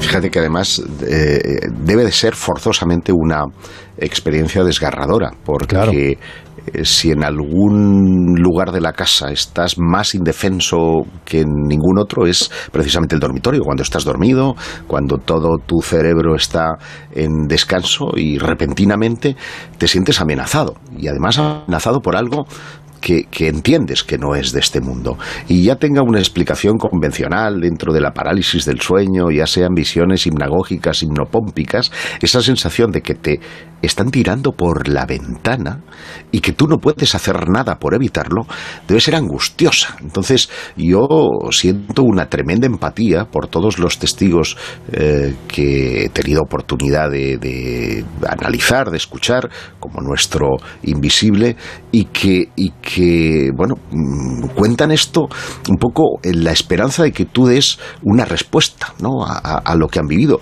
pero lamentablemente no las tenemos. Los investigadores no tenemos respuesta. Lo único que podemos hacer es constatar que el fenómeno es real y que no es una invención. Bueno, pues ya que estás tú hablando y vamos a dejar un poco a un lado ¿no? estos asuntos que a estas horas ya 2 y 13 minutos de la madrugada, bueno, pues pueden dar un cierto repelús a quienes nos están escuchando al otro lado. A mí me lo está dando particularmente, o sea que luego yo también me voy a casa, me voy a mi habitación, intento dormir y ahora ya empezaré a pensar en sombras que te intentan tirar por la ventana. Es terrible, Loren. bueno, ya sabes. Bueno, pero a ver, a mí un amigo me dijo siempre, hay que ser cobarde en esta vida con este tipo de temáticas, porque es la alerta que te avisa del peligro. Y el peligro en estos casos y en estos contenidos mm, normalmente no lo ves, o cuando lo ves, él te avisa a ti primero, con lo cual hay que andar siempre con los pies de plomo. Pero en fin, ya que estabas hablando, Josep, vamos a, otro destino que podemos recomendar. Yo sé que es un lugar que tú tienes en tu top ten de favoritos, Azerbaiyán. ¿Qué podemos encontrar allí? Bueno, puedes encontrar muchas cosas, pero a mí me impactó especialmente una eh, que está en, en, Saki. Saki es una, una de las localidades eh, azerbaiyanas que, mm, eh, digamos, mm, más me sorprendió y ya no porque fuera un centro político, económico importante, que lo fue mm, durante la invasión árabe, ni porque fuera un emplazamiento de la ruta de la seda que ha dejado allí, pues, eh, por ejemplo, lugares espectaculares como el Palacio de los Cans, que tiene unas vidrieras multicolores de azulejos policromados maravillosos, sino por una pequeña iglesia eh, que está repleta de misterios. Se llama Iglesia de Kish. Y mm, es una iglesia de estas de arquitectura muy típica de allí, que es lo que llaman arquitectura albanesa. Está en lo alto de un promontorio, a las afueras de la localidad, en el Cáucaso. Y eh, lo primero que me sorprendió es que vi un coche mm, del cuerpo diplomático noruego que estaba allí. Digo, qué raro, ¿no? Eh, cuando la, la, legación diplomática se fue, pues eh, yo fui a ver a la chica que les estaba atendiendo, se llamaba Ilama Useinova, y es quien regenta esa iglesia que no tiene culto, es un museo eh, etnográfico. Y, me contó que desde el año 2000 el gobierno noruego, y de ahí que estuvieran ese día por casualidad allí, estaba financiando una investigación arqueológica encaminada a demostrar que sus ancestros, los, los eh, eh, míticos héroes, ¿verdad?, noruegos, pues eh, habían nacido en Azerbaiyán. Y claro, esto a mí me, rayó. Entonces me enseñó unas fotografías de, del célebre antropólogo Tortei Yardal, mm. que al parecer visitó Azerbaiyán en 1999 y estando en un lugar que después yo fui a visitar, que es Gobustán, encontró unos grabados. Gobustán es como una capilla sixtina de la prehistoria. Allí hay grabados desde el 10.000 antes de Cristo hasta prácticamente edad medieval y, entre los más antiguos eh, Heyerdahl encontró unos barcos que estaban eh, provistos de, esa de esa proa tan característica de los vikingos, ¿verdad? Y aquello le llamó tanto la atención que siguió tirando del hilo y fue encontrando pistas que le condujeron precisamente a esa eh, iglesia albanesa en donde pudo encontrar a dos gigantes y, dicho así, claro, llama la atención. No son esos gigantes eh, rollo internet, gigantescos, estamos hablando de, de, dos, de dos Pau Gasol, para entendernos, de dos metros treinta, que se dice pronto, y que... Un poquito más, ¿eh? un poquito más que Pau Gasol. Sí, sí, no, por, eso lo digo, por eso lo digo. Y que, eh, según Heyerdahl, bueno, estaban escenificando un relato de un historiador sueco del siglo XIII que se llama Snorri Stur Stulson, eh, y que versa sobre el eh, origen de las dinastías reales y los dioses precristianos nórdicos. Y en ella describe, al dios Odín y a muchos otros mm. dioses eh, nórdicos como si fueran personas reales. Y decía que emigraron de zonas colindantes al río Don, de una tierra que recibía el nombre de Aesir. El gentilicio de los, de los azerbaiyanos es Aseríes, Aesir, y ah. es esto ya ahí empiezan a, chirriar cosas. Él encontró el río Don, eh, que está frontera con, la actual Rusia, encontró allí una fíbula que era eh, vikinga y bueno, a partir de ahí arma lo que se llama el proyecto Odin, un proyecto muy desconocido, insisto, financiado por el gobierno noruego y que eh, intenta verificar que los azeríes vienen precisamente de Azerbaiyán y que por lo tanto esos relatos fantásticos de los superhéroes eh, estarían basados en algo real y esta zona de mito y realidad poder estar allí, contemplar sus huesos en la cripta, a mí realmente me, me, me fascinó.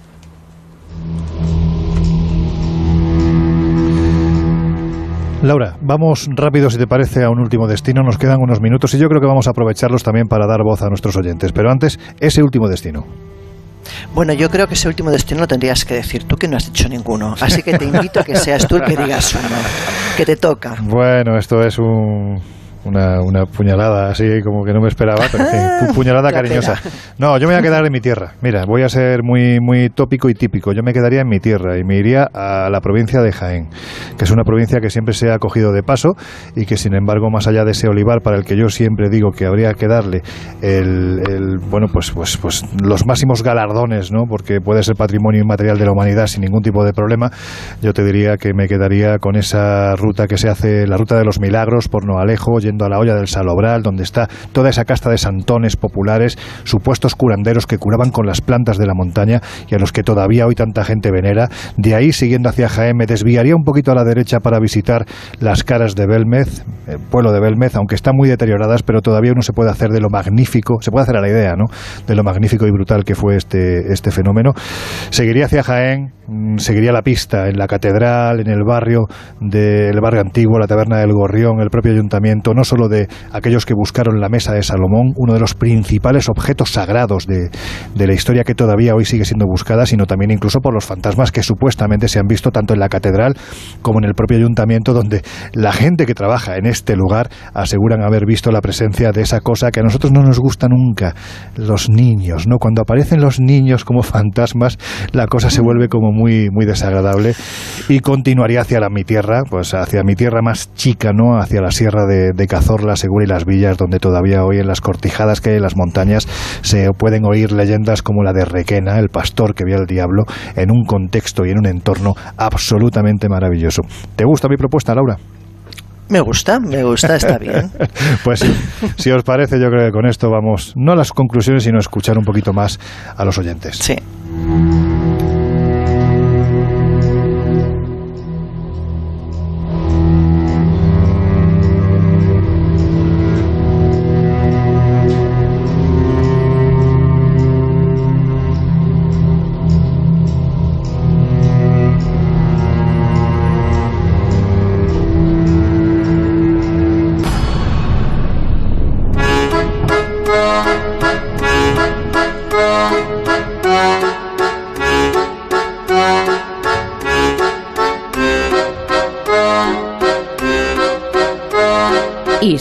Así solo ocurren en el Colegio Invisible.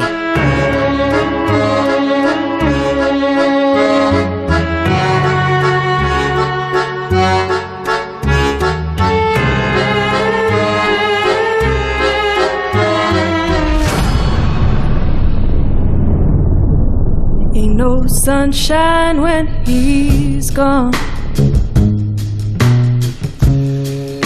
Bueno, que entramos en la parte más tranquila ya relajada los últimos ocho minutos de esta segunda temporada del Colegio Invisible en Onda Cero Radio. Jesús, los oyentes, nuestros queridos invisibles, ¿qué nos están contando? Parte fundamental de este equipo, pues a través del número de WhatsApp, recordamos muy rápidamente 628-985-161 con el prefijo 0034 si es desde fuera de España, nos llegan muchos mensajes. Uno de ellos, eh, de Alejandro, si no me equivoco, no, Alejandro justo es el que acaba de entrar, es que están entrando muchos mensajes. Nos dice, hola buenas, quería contaros algo que le pasó a mi abuela, la persona que jamás mentiría y menos para contarme algo así. Me decía que le pasaron dos cosas de noche, acostada, completamente despierta, y cuando estaba sola, porque mi abuelo se encontraba trabajando, en una ocasión dice que en la habitación empezó a ver unos círculos de luces y que había como dos filas de frailes a cada lado.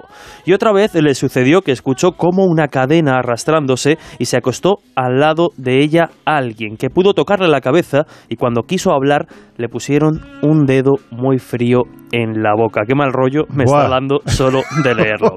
No podía gesticular ni una palabra, se puso muy nerviosa y aquello desapareció sin más.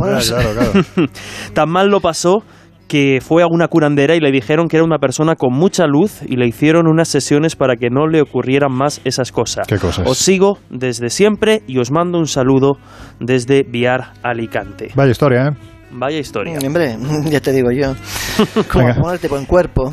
Venga, más. Nos decía, eh, soy yo, así es el usuario en Twitter. Acabo de venir de Islandia, he estado 15 días y doy fe de que es como trasladarse a otro planeta. Preciosa y misteriosa la vida y la naturaleza en pleno apogeo. Eh, con referencia a esa muñeca extraña y siniestra que hemos compartido y que os pedían que os llevéis a la isla de las muñecas para dejarla allí atrapada, nos decía otro oyente. Se la lleva Laura, ¿eh? yo no la Decía, qué horror, mi madre tiene una y no me gusta nada. Le decían a Josep, bueno, al hilo de lo que hemos comentado de los duendes y los elfos, decía, en Irlanda nadie ha visto duendes, hadas o elfos. Bueno, yo creo que, la tradición es todo lo mm. contrario, ¿no? Está muy asentada precisamente en esa clase de, seres. Eh, este mensaje ya lo, leímos, decía, eh, me friki a la vida, es, pues, estos nombres que pues, se ponen en, Twitter, decía, el cañón de Río Lobos es el sitio en España donde he estado más veces. Qué zona más fantástica y qué vistas. Siempre me he sentido muy bien. Y decía ya para terminar, sensitiva cero. Es un canto rodado como, como nosotros. Bueno, pues eso nos pasa a nosotros y, yo creo que es lo que nos hace que sigamos yendo a los sitios, Laura, porque de verdad yo me planteo que mm, yendo a uno de estos lugares de repente percibes cualquier cosa que no puedes controlar aparte de evacuar por todos los orificios de mi cuerpo, seguramente saldría corriendo y yo no volvería ahí. O sea, es que mm, el impacto que tiene que provocar. ostras. O sea, y esto los oyentes tienen que saberlo. He ido contigo más de un sitio y. Pero tú siempre primero, yo detrás. Claro, efectivamente, es muy divertido. Dice, no pasa tú delante. Claro, claro. Jesús, digo, con el caballero, digo, vamos. No, no, no, no, yo sabes que no. Estas cosas, además, mejor no menea. Yo voy a parafrasear a un querido oyente al que le mandamos un abrazo muy fuerte un oyente de nuestro Colegio Invisible, a Dani Rovira, que siempre dice lo mismo, yo no soy supersticioso porque trae mala suerte. Bueno, pues yo me agencio esa frase porque es verdad. Hay que tener siempre esa prudencia. No sé si la superstición es sinónimo de prudencia, pero hay que tenerla. ¿Algún mensaje más, Jesús? Maite en Twitter nos decía, al hilo de estos casos que hemos comentado referentes a luces, las luces de colores en el cielo a veces se producen por el choque de las fallas tectónicas que producen terremotos y liberan gases y modificaciones en el campo magnético. De hecho, algunos casos de las famosas luces populares y estas cosas, pues muchas veces tienen explicación en esta clase de, fenómenos. Nos decían también, hemos preguntado, ¿no? En vistas de la nueva temporada, cuáles son los temas que quieren que tratemos, que nos proponen, viajes, mm. temas y demás.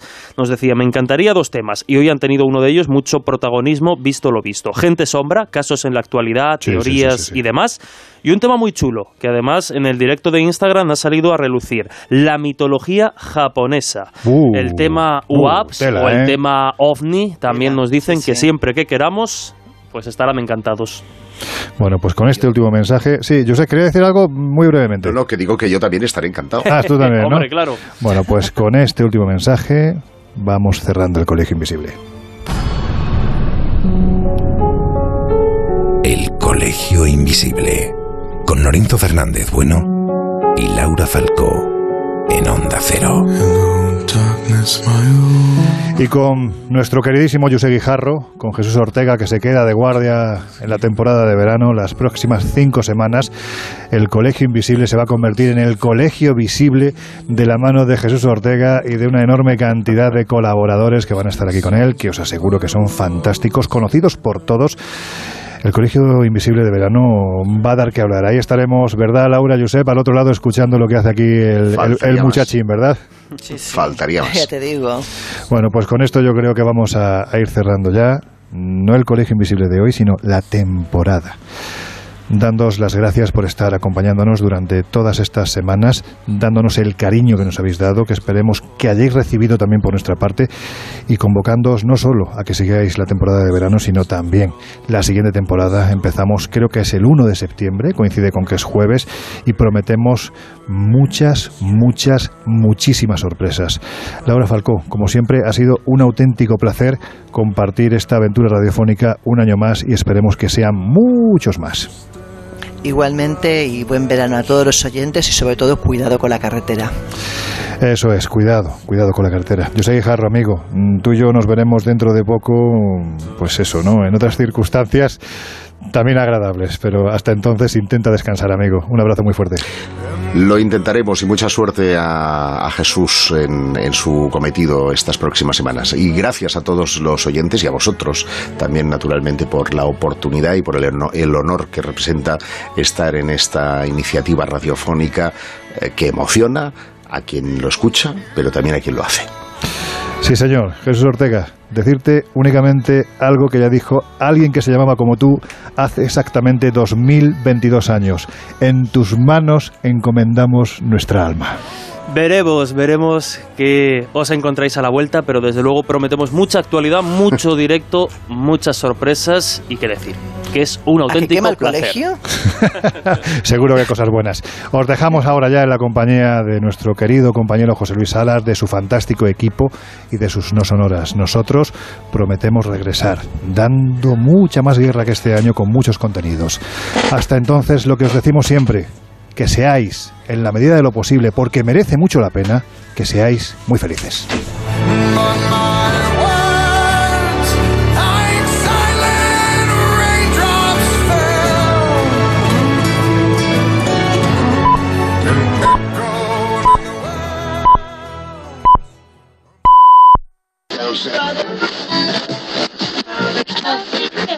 Espera un momento. Papá, no lo entiendo. Creí que se permitía poner la radio.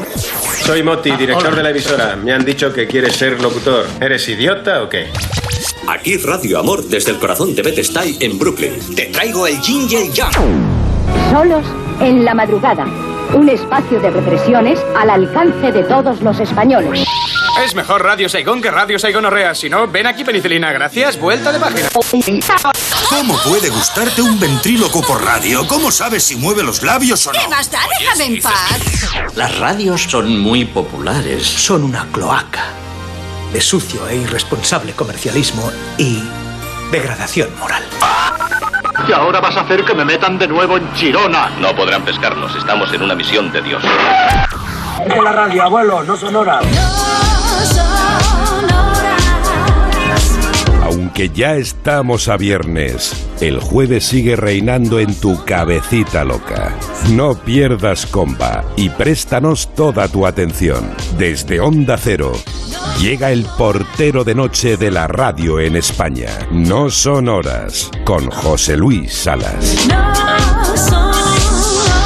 Muy buenas madrugadas, ya estamos a viernes 22 de julio y estamos ya aquí los del No Son Horas, los que dormir para nosotros es para otro día, para otro momento. A nosotros nos gusta estar en la noche, nos gusta estar ahí contigo, acompañándote, no sé, si estás trabajando con nosotros, pues acompañándote, dándote buena música y si estás camino de la playa o camino de la montaña para pasar un fin de semana tranquilo, además de tenerte un poquito de envidia, también vamos a querer acompañarte. Así que quédate con nosotros, sube el volumen de la radio y disfruta porque vamos a estar contigo hasta las 5 de la mañana. La tradición aquí en el No Sonoras es empezar con buena música. Y yo hoy os traigo una canción que lleva sonando en mi playlist, yo creo que la última semana. me he vuelto adicta a ellos. Son Fito y los Fitipaldis.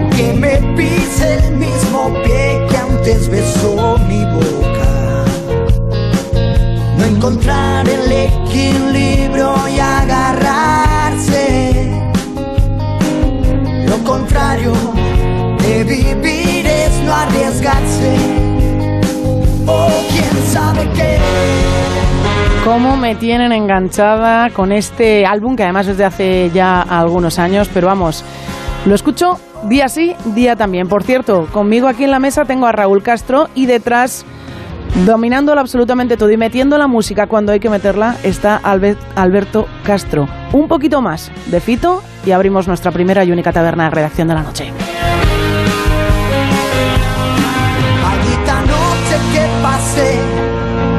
sé muy bien por qué razón que sin dormirme te soñé. Me pareció escuchar tu voz. Toda la culpa es del café que me recuerda tu sabor. Y fue la voz que no escuché.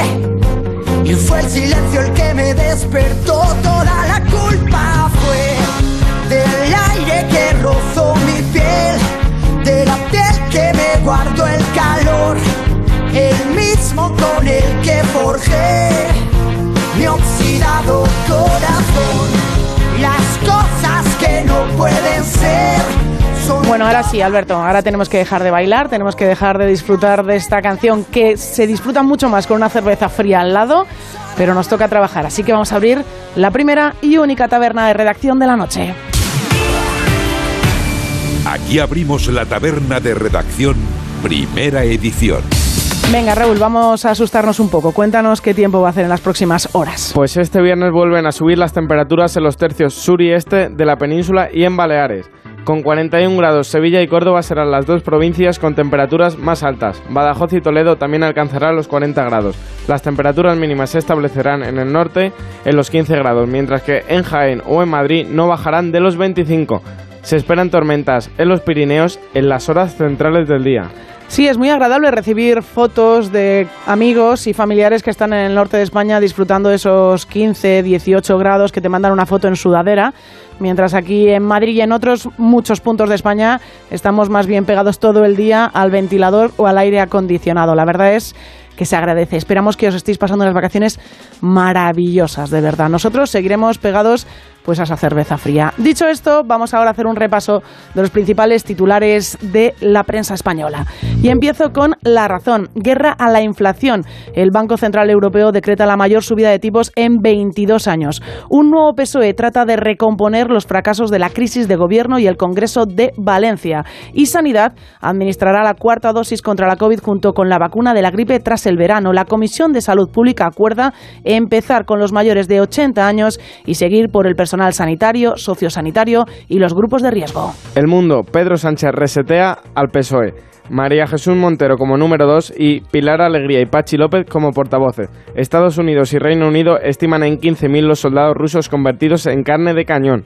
Muere de un golpe de un golpe de calor un hombre de 56 años que buzoneaba la revista municipal en Paracuellos. Seguimos con el país. Préstamos e hipotecas más caros. Así afectará la decisión del Banco Central. Sánchez propone a María Jesús Montero como nueva vicesecretaria general y número 2 del PSOE. Y Portugal se alinea con España y crean un nuevo frente ibérico contra la propuesta de recorte de gas de Bruselas. Seguimos con el ABC. El presidente de Italia disuelve el Parlamento y convoca elecciones anticipadas a finales de septiembre. El gobierno acerca a 11 tarras sanguinarios al País Vasco y Navarra. Rusia y Ucrania firmarán un acuerdo en Turquía para desbloquear el transporte de grano por el Mar Negro. Tres apuntes en la vanguardia. Un hombre se enfrenta a 56 años de prisión por poner un explosivo en la empresa que lo despidió. Mr. Toledo y su gemelo eran los cabecillas de la mayor red de estafadores de Amazon. Y una empresa de Valencia suspende de empleo a 18 trabajadoras por negarse a llevar cofía. El correo. La crisis política italiana acaba en las urnas. Las elecciones anticipadas serán el 25 de septiembre. Interior traslada a Euskadi a nueve etarras que suman 35 asesinatos, entre ellos Gaddafi atribuyen a un entrenador de fútbol femenino de Erandio varias violaciones. Uy, qué espanto, la verdad. En el español, Podemos, Esquerra Republicana de Cataluña y Bildu piden una comisión de investigación contra la cloaca mediática. Turquía anuncia un acuerdo para desbloquear el cereal ucraniano desde hoy viernes y la Dana se aleja. Llega el rebote de la ola de calor a España con temperaturas extremas en muchas zonas. Vamos con el Independiente. El Banco Central Europeo sube sus tipos en 50 puntos básicos por primera vez en 11 años. Lesmes convoca un pleno del Consejo General del Poder Judicial el 8 de septiembre para elegir a los dos candidatos del Tribunal Constitucional. La policía vuelve a pinchar solo cubre 23 de las 137 plazas de refuerzo para la, para la operación del Paso del Estrecho. En público, la jueza de Andorra que investiga a Rajoy encarga a la policía recabar datos sobre la operación Cataluña. La marcha de Draghi añade tensión política a una Unión Europea sumida en la incertidumbre económica por la guerra. Y Pachi López será portavoz del PSOE en el Congreso y Pilar Alegría de la Ejecutiva del partido. Acabamos con el confidencial. El fuego progresa favorablemente en toda España y el Gobierno mejorará el Estatuto de Bomberos. En Aragón, el fuego de Ateca evoluciona favorablemente y está en fase de estabilización. Feijóo desempolva la financiación autonómica para reconquistar la comunidad valenciana. Muere un repartidor de propaganda por el golpe de calor en Paracuellos. Y estos son algunos de los principales titulares, pero también tenemos otros titulares, por ejemplo, el del Teletripi. Por ejemplo, os voy a hablar de un señor, un médico, que ha recibido el premio Record Guinness por ser el médico más viejo y activo del mundo. El caballero tiene 100 años y sigue en activo al ser profesor de residentes en un hospital en Estados Unidos. Para que nos hagamos una idea, este caballero, que es el doctor Howard Tucker, eh, trabajó en un hospital naval de Estados Unidos durante la guerra de Corea. Después se fue a Nueva York, al Instituto Neurológico de esta ciudad, y desde entonces está allí trabajando y ahora mismo, evidentemente, enseñando a los futuros especialistas. Toma ya este campeón de 100 años que sigue dando guerra. Pues enhorabuena para él. Y de esta noticia nos vamos al faranduleo. Cuéntanos, Raúl. Pues vamos con Britney Spears. Que se ha mostrado desnuda en redes, tapando su cuerpo solo con emojis. La estrella de la música pop ha aprovechado su viaje a Londres para publicar estas imágenes que han revolucionado y bien las redes sociales ha revelado que tuvo que apoyar el móvil en un libro para conseguir sacar las fotos. La verdad es que a Britney le gusta sacarse más bien fotos con poca ropa. Ella está disfrutando, nosotros disfrutamos de verla sonreír, así que que siga con esa sonrisa en el cuerpo y dándonos noticias para esta sección del faranduleo. Y no cerramos todavía nuestra taberna de redacción porque nos queda repasar la agenda cultural para este fin de semana. Y empiezo aquí en Madrid. Si eres un amante de la música electrónica, el domingo tienes que acercarte al Revival Café, donde actuará DJ Nano y DJ Fonsi Nieto. Pero ahí no acaba el plan, porque también hay una amplia oferta gastronómica para que entre baile y baile puedas alimentarte. Este fin de semana en Barcelona tenemos un plan idóneo para relajarnos y salir de la rutina habitual. El sábado de 10 a 12 se podrá disfrutar de una clase de yoga en la playa Barcelona y disfrutar de un brunch a su finalización. Una manera diferente de disfrutar de la playa de la ciudad de Barcelona. Ya te digo, qué buen plan. Sigo yo en Bilbao, donde tiene por delante un par de días muy musicales. Esta noche en Miribilla se podrá disfrutar del concierto tributo a Queen con God Save the Queen, mientras que el sábado en el Beck, a partir de las 9 de la noche, estará Camilo con su tour de adentro para afuera. Todavía quedan entradas disponibles, así que date prisa. Nos vamos hasta Sevilla, donde se podrá disfrutar de la experiencia, de la experiencia Candlelight. Tendrá lugar en el Acuario de Sevilla y se podrá escuchar la música de Tchaikovsky bajo la luz de las velas. Este concierto se celebra en las principales ciudades del mundo y permite vivir la música de una manera totalmente diferente. Y ponemos rumbo a Burgos, donde se celebra la clásica cita estival con la cartelera de Van Golen Arlanzón, ofreciendo lo más interesante que ha dado de sí el cine de autor de esta temporada. Acabamos en Valencia, donde este fin de semana tendremos un musical que nos llevará hasta los años 80. Durante la noche del sábado en el Teatro Flumen podremos disfrutar de esta obra, que trata sobre Vic y sus amigos que preparan una fiesta de cumpleaños para un amigo que era líder de un grupo de éxito de música en esa época. Y ahora sí, cerramos nuestra única taberna de redacción de la noche y ya está por aquí José Luis Salas con Óscar Gómez Salas, todo tuyo.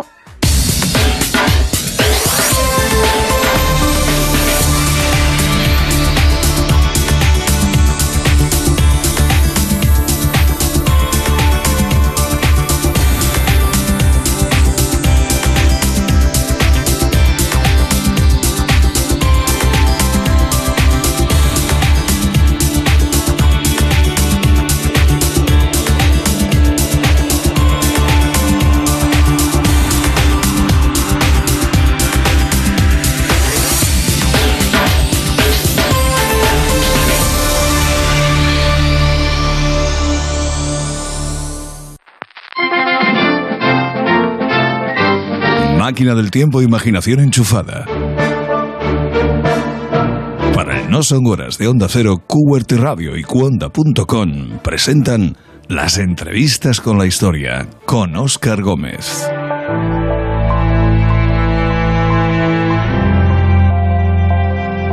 Navegando por las líneas de tinta de una novela y de una obra de teatro, arribamos al puerto de la legendaria Alejandría, los bronces de los arietes de las naves egipcias de guerra reflejan una derrota que también se deja notar en la pesadez del ambiente. El puerto, como la ciudad, están tomados por los trirremes y por los legionarios de Roma a las órdenes de Octavio. Es 12 de agosto del año 30 a.C. Recluida en el palacio, la reina espera la visita de la historia. Por el laberinto de pasillos, eunucos y sirvientes libios buscan un desconocido destino en cada rincón. Dos esclavas nos preceden en la antesala del camarín real. Llevan un cesto de frutas al que miran con recelo y con un cierto velo de tragedia en los ojos. Dicen de la mujer a la que buscamos que su aura de fascinación no es dada por su belleza, sino por la energía que emana de su presencia y de su voz, que después de esta entrevista se apagará para siempre.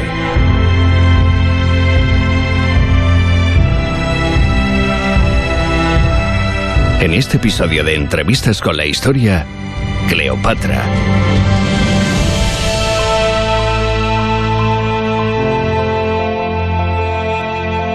Te deseo buen día, Majestad, y te agradezco que me hayas concedido esta audiencia. Ten buen día, extranjero. ¿Qué quieres de mí? Solo conocer de tu palabra algunas cuestiones de la historia, para que sean conocidas también por las generaciones venideras. Ah, eres un escriba. ¿Te mandó Octavio para componer la estela de su triunfo sobre Egipto? No, Majestad, no sirvo a Roma. Solo tengo interés por tu historia, por tu vida, a la que los tiempos darán porte de leyenda. Bah, no es más que el mandato que los dioses han dado a mi estirpe. Poder, que es igual a sacrificio.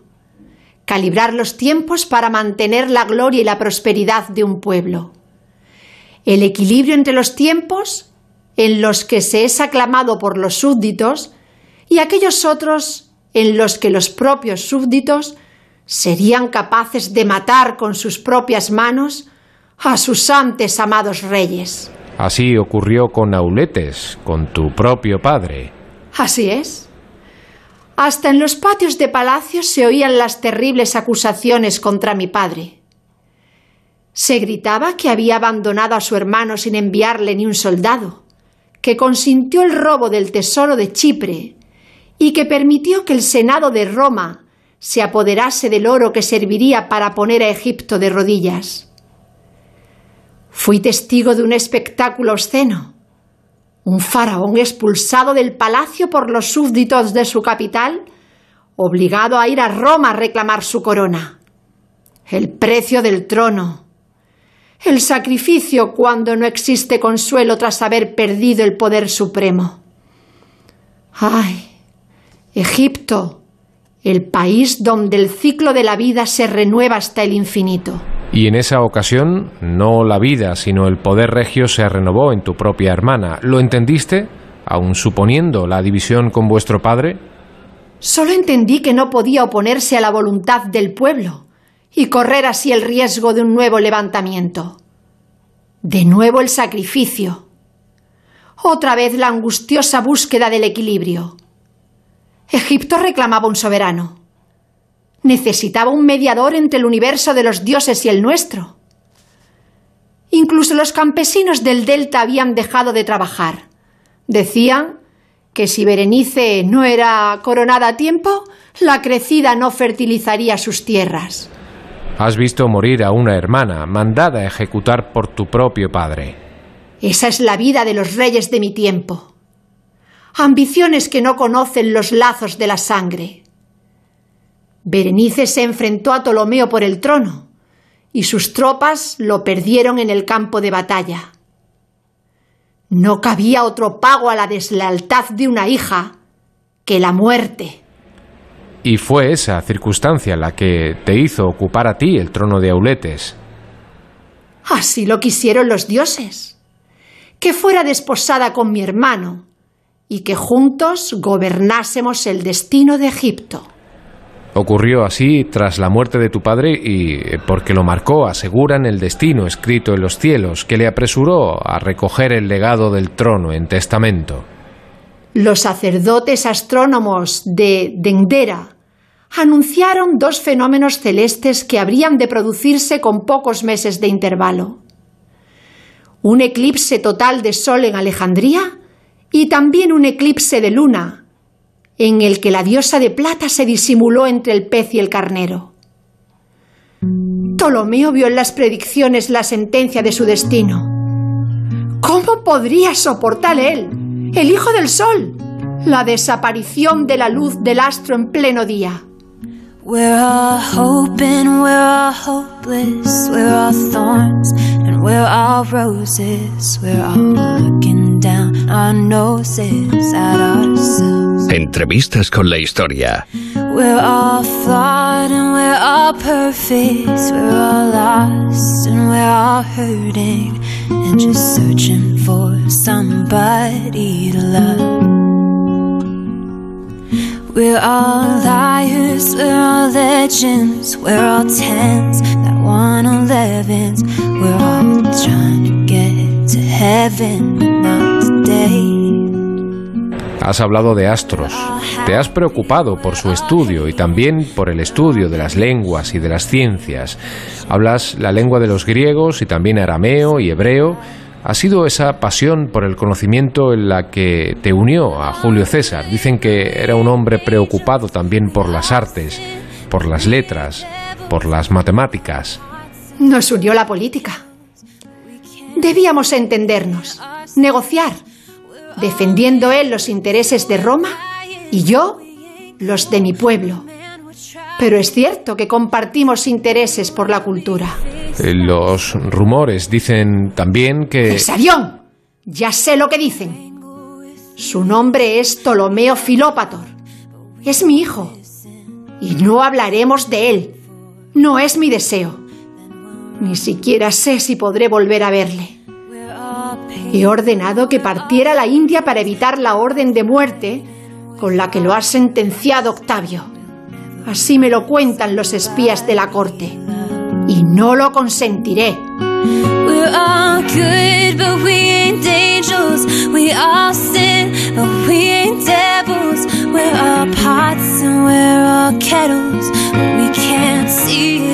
Como quieras, Majestad, no hablemos de César ni de vuestro hijo, pero eh, permíteme que te pregunte y que te ruegue que respondas, si el dolor te lo permite a ti, por Marco Antonio.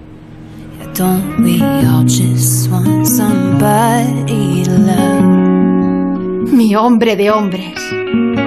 Sacaría sangre de los dientes a quien se hubiera atrevido a compararlo siquiera con César. Mi bien, mi esposo, de mi beldad y mi solio sueño.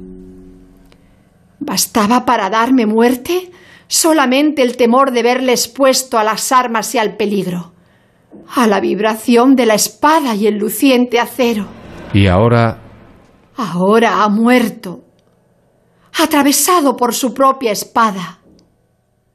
Dicen que asesinado por el propio peso de su poderoso cuerpo, que se dejó caer sobre el filo del acero, poseído por el dolor y el engaño. Le hablaron de mi muerte y se dejó vencer por la ira y la tristeza, burlado, engañado. Me hablas del hombre, del amante, del esposo. Háblame del militar, del hombre, de los asuntos políticos. Mi pueblo le debe honras por haber evitado una masacre, te pongo por ejemplo. De no haber sido por Antonio, mi padre habría pasado por el filo de la espada a todos los moradores de Pelusio. Y solo los dioses saben qué destino habría esperado a la capital, mucho más culpable de la supuesta traición a Auletes. Antes de partir, dejó en la ciudad una legión de mercenarios galos y germanos con la misión de proteger a los alejandrinos de la ira de su rey y de mantener a Ptolomeo en el trono. ¿Cuál fue el motivo por el que se vio obligado a marchar a Roma dejándote atrás cuando dices que te amaba? La imperiosa necesidad de las circunstancias requirió de sus servicios por tres largos años. Mi corazón queda contigo por entero en prenda. Fueron sus palabras de despedida. Tuve que entender que su Italia, también amada, centelleaba con la espada de la guerra civil. Sexto Pompeyo se aproximaba a las puertas de Roma y el equilibrio de los poderes domésticos comenzaba a engendrar escrupulosas facciones. Los que antes eran odiados se hacían queridos. Y la paz, hastiada de descanso, se afanaba en purgarse con cualquier cambio inesperado. Y la muerte de Fulvia. Y la muerte de Fulvia, su esposa, en efecto. De nuevo Roma en Egipto, ahora. Cuentan las crónicas que la batalla naval de Accio hace justo un año ha marcado el nuevo destino de sometimiento. Ahora a Octavio, Octavio es un hombre frío. Su ambición no deja espacio a la compasión ni a la decencia. Ni siquiera el respeto debido a los reyes de otros pueblos distintos del de Roma. Sus planes son los de exhibir a la reina de Egipto como un trofeo ante el público que le vitoriará en la exhibición de su triunfo como general en esa urbe podrida por las ambiciones. Mostrarme como una vulgar prisionera, como un animal salvaje, y con ello mancillar a mi pueblo. Oh, my life.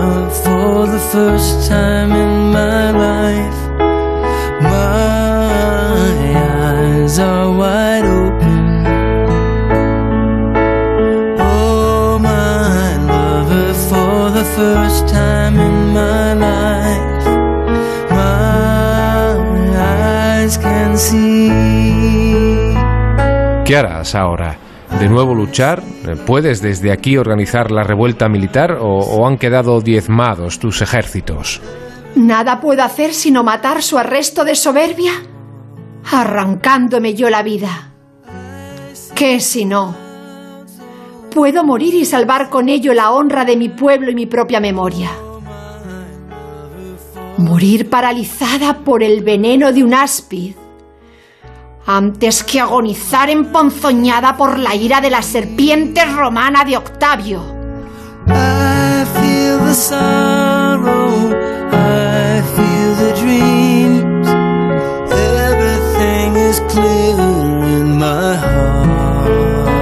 He de marcharme ya, Majestad. La historia quiere escribir los últimos renglones de tu leyenda.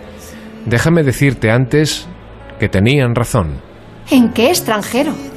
¿Quiénes? Eh, los que me hablaron de una belleza escondida, superior a la de tu piel y tus facciones, en tu voz, en tu aura regia, en tu mirada profunda. Es la fascinación de los súbditos ante la que los de mi estirpe hemos de ser insensibles.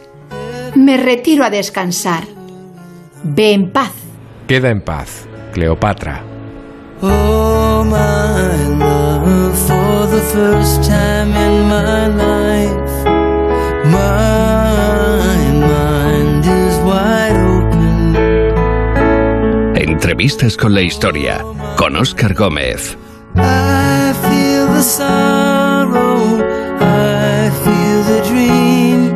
Un podcast inspirado en la novela Cleopatra, una reina de leyenda, de Jacqueline Dauchois, y en la obra Antonio y Cleopatra, de William Shakespeare.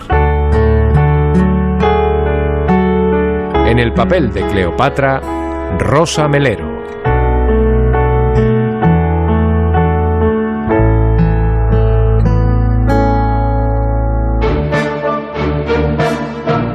Entrevistas con la historia con Oscar Gómez. Una producción de QWERTY Radio y Cuonda.com para el No Son Horas de Onda Cero.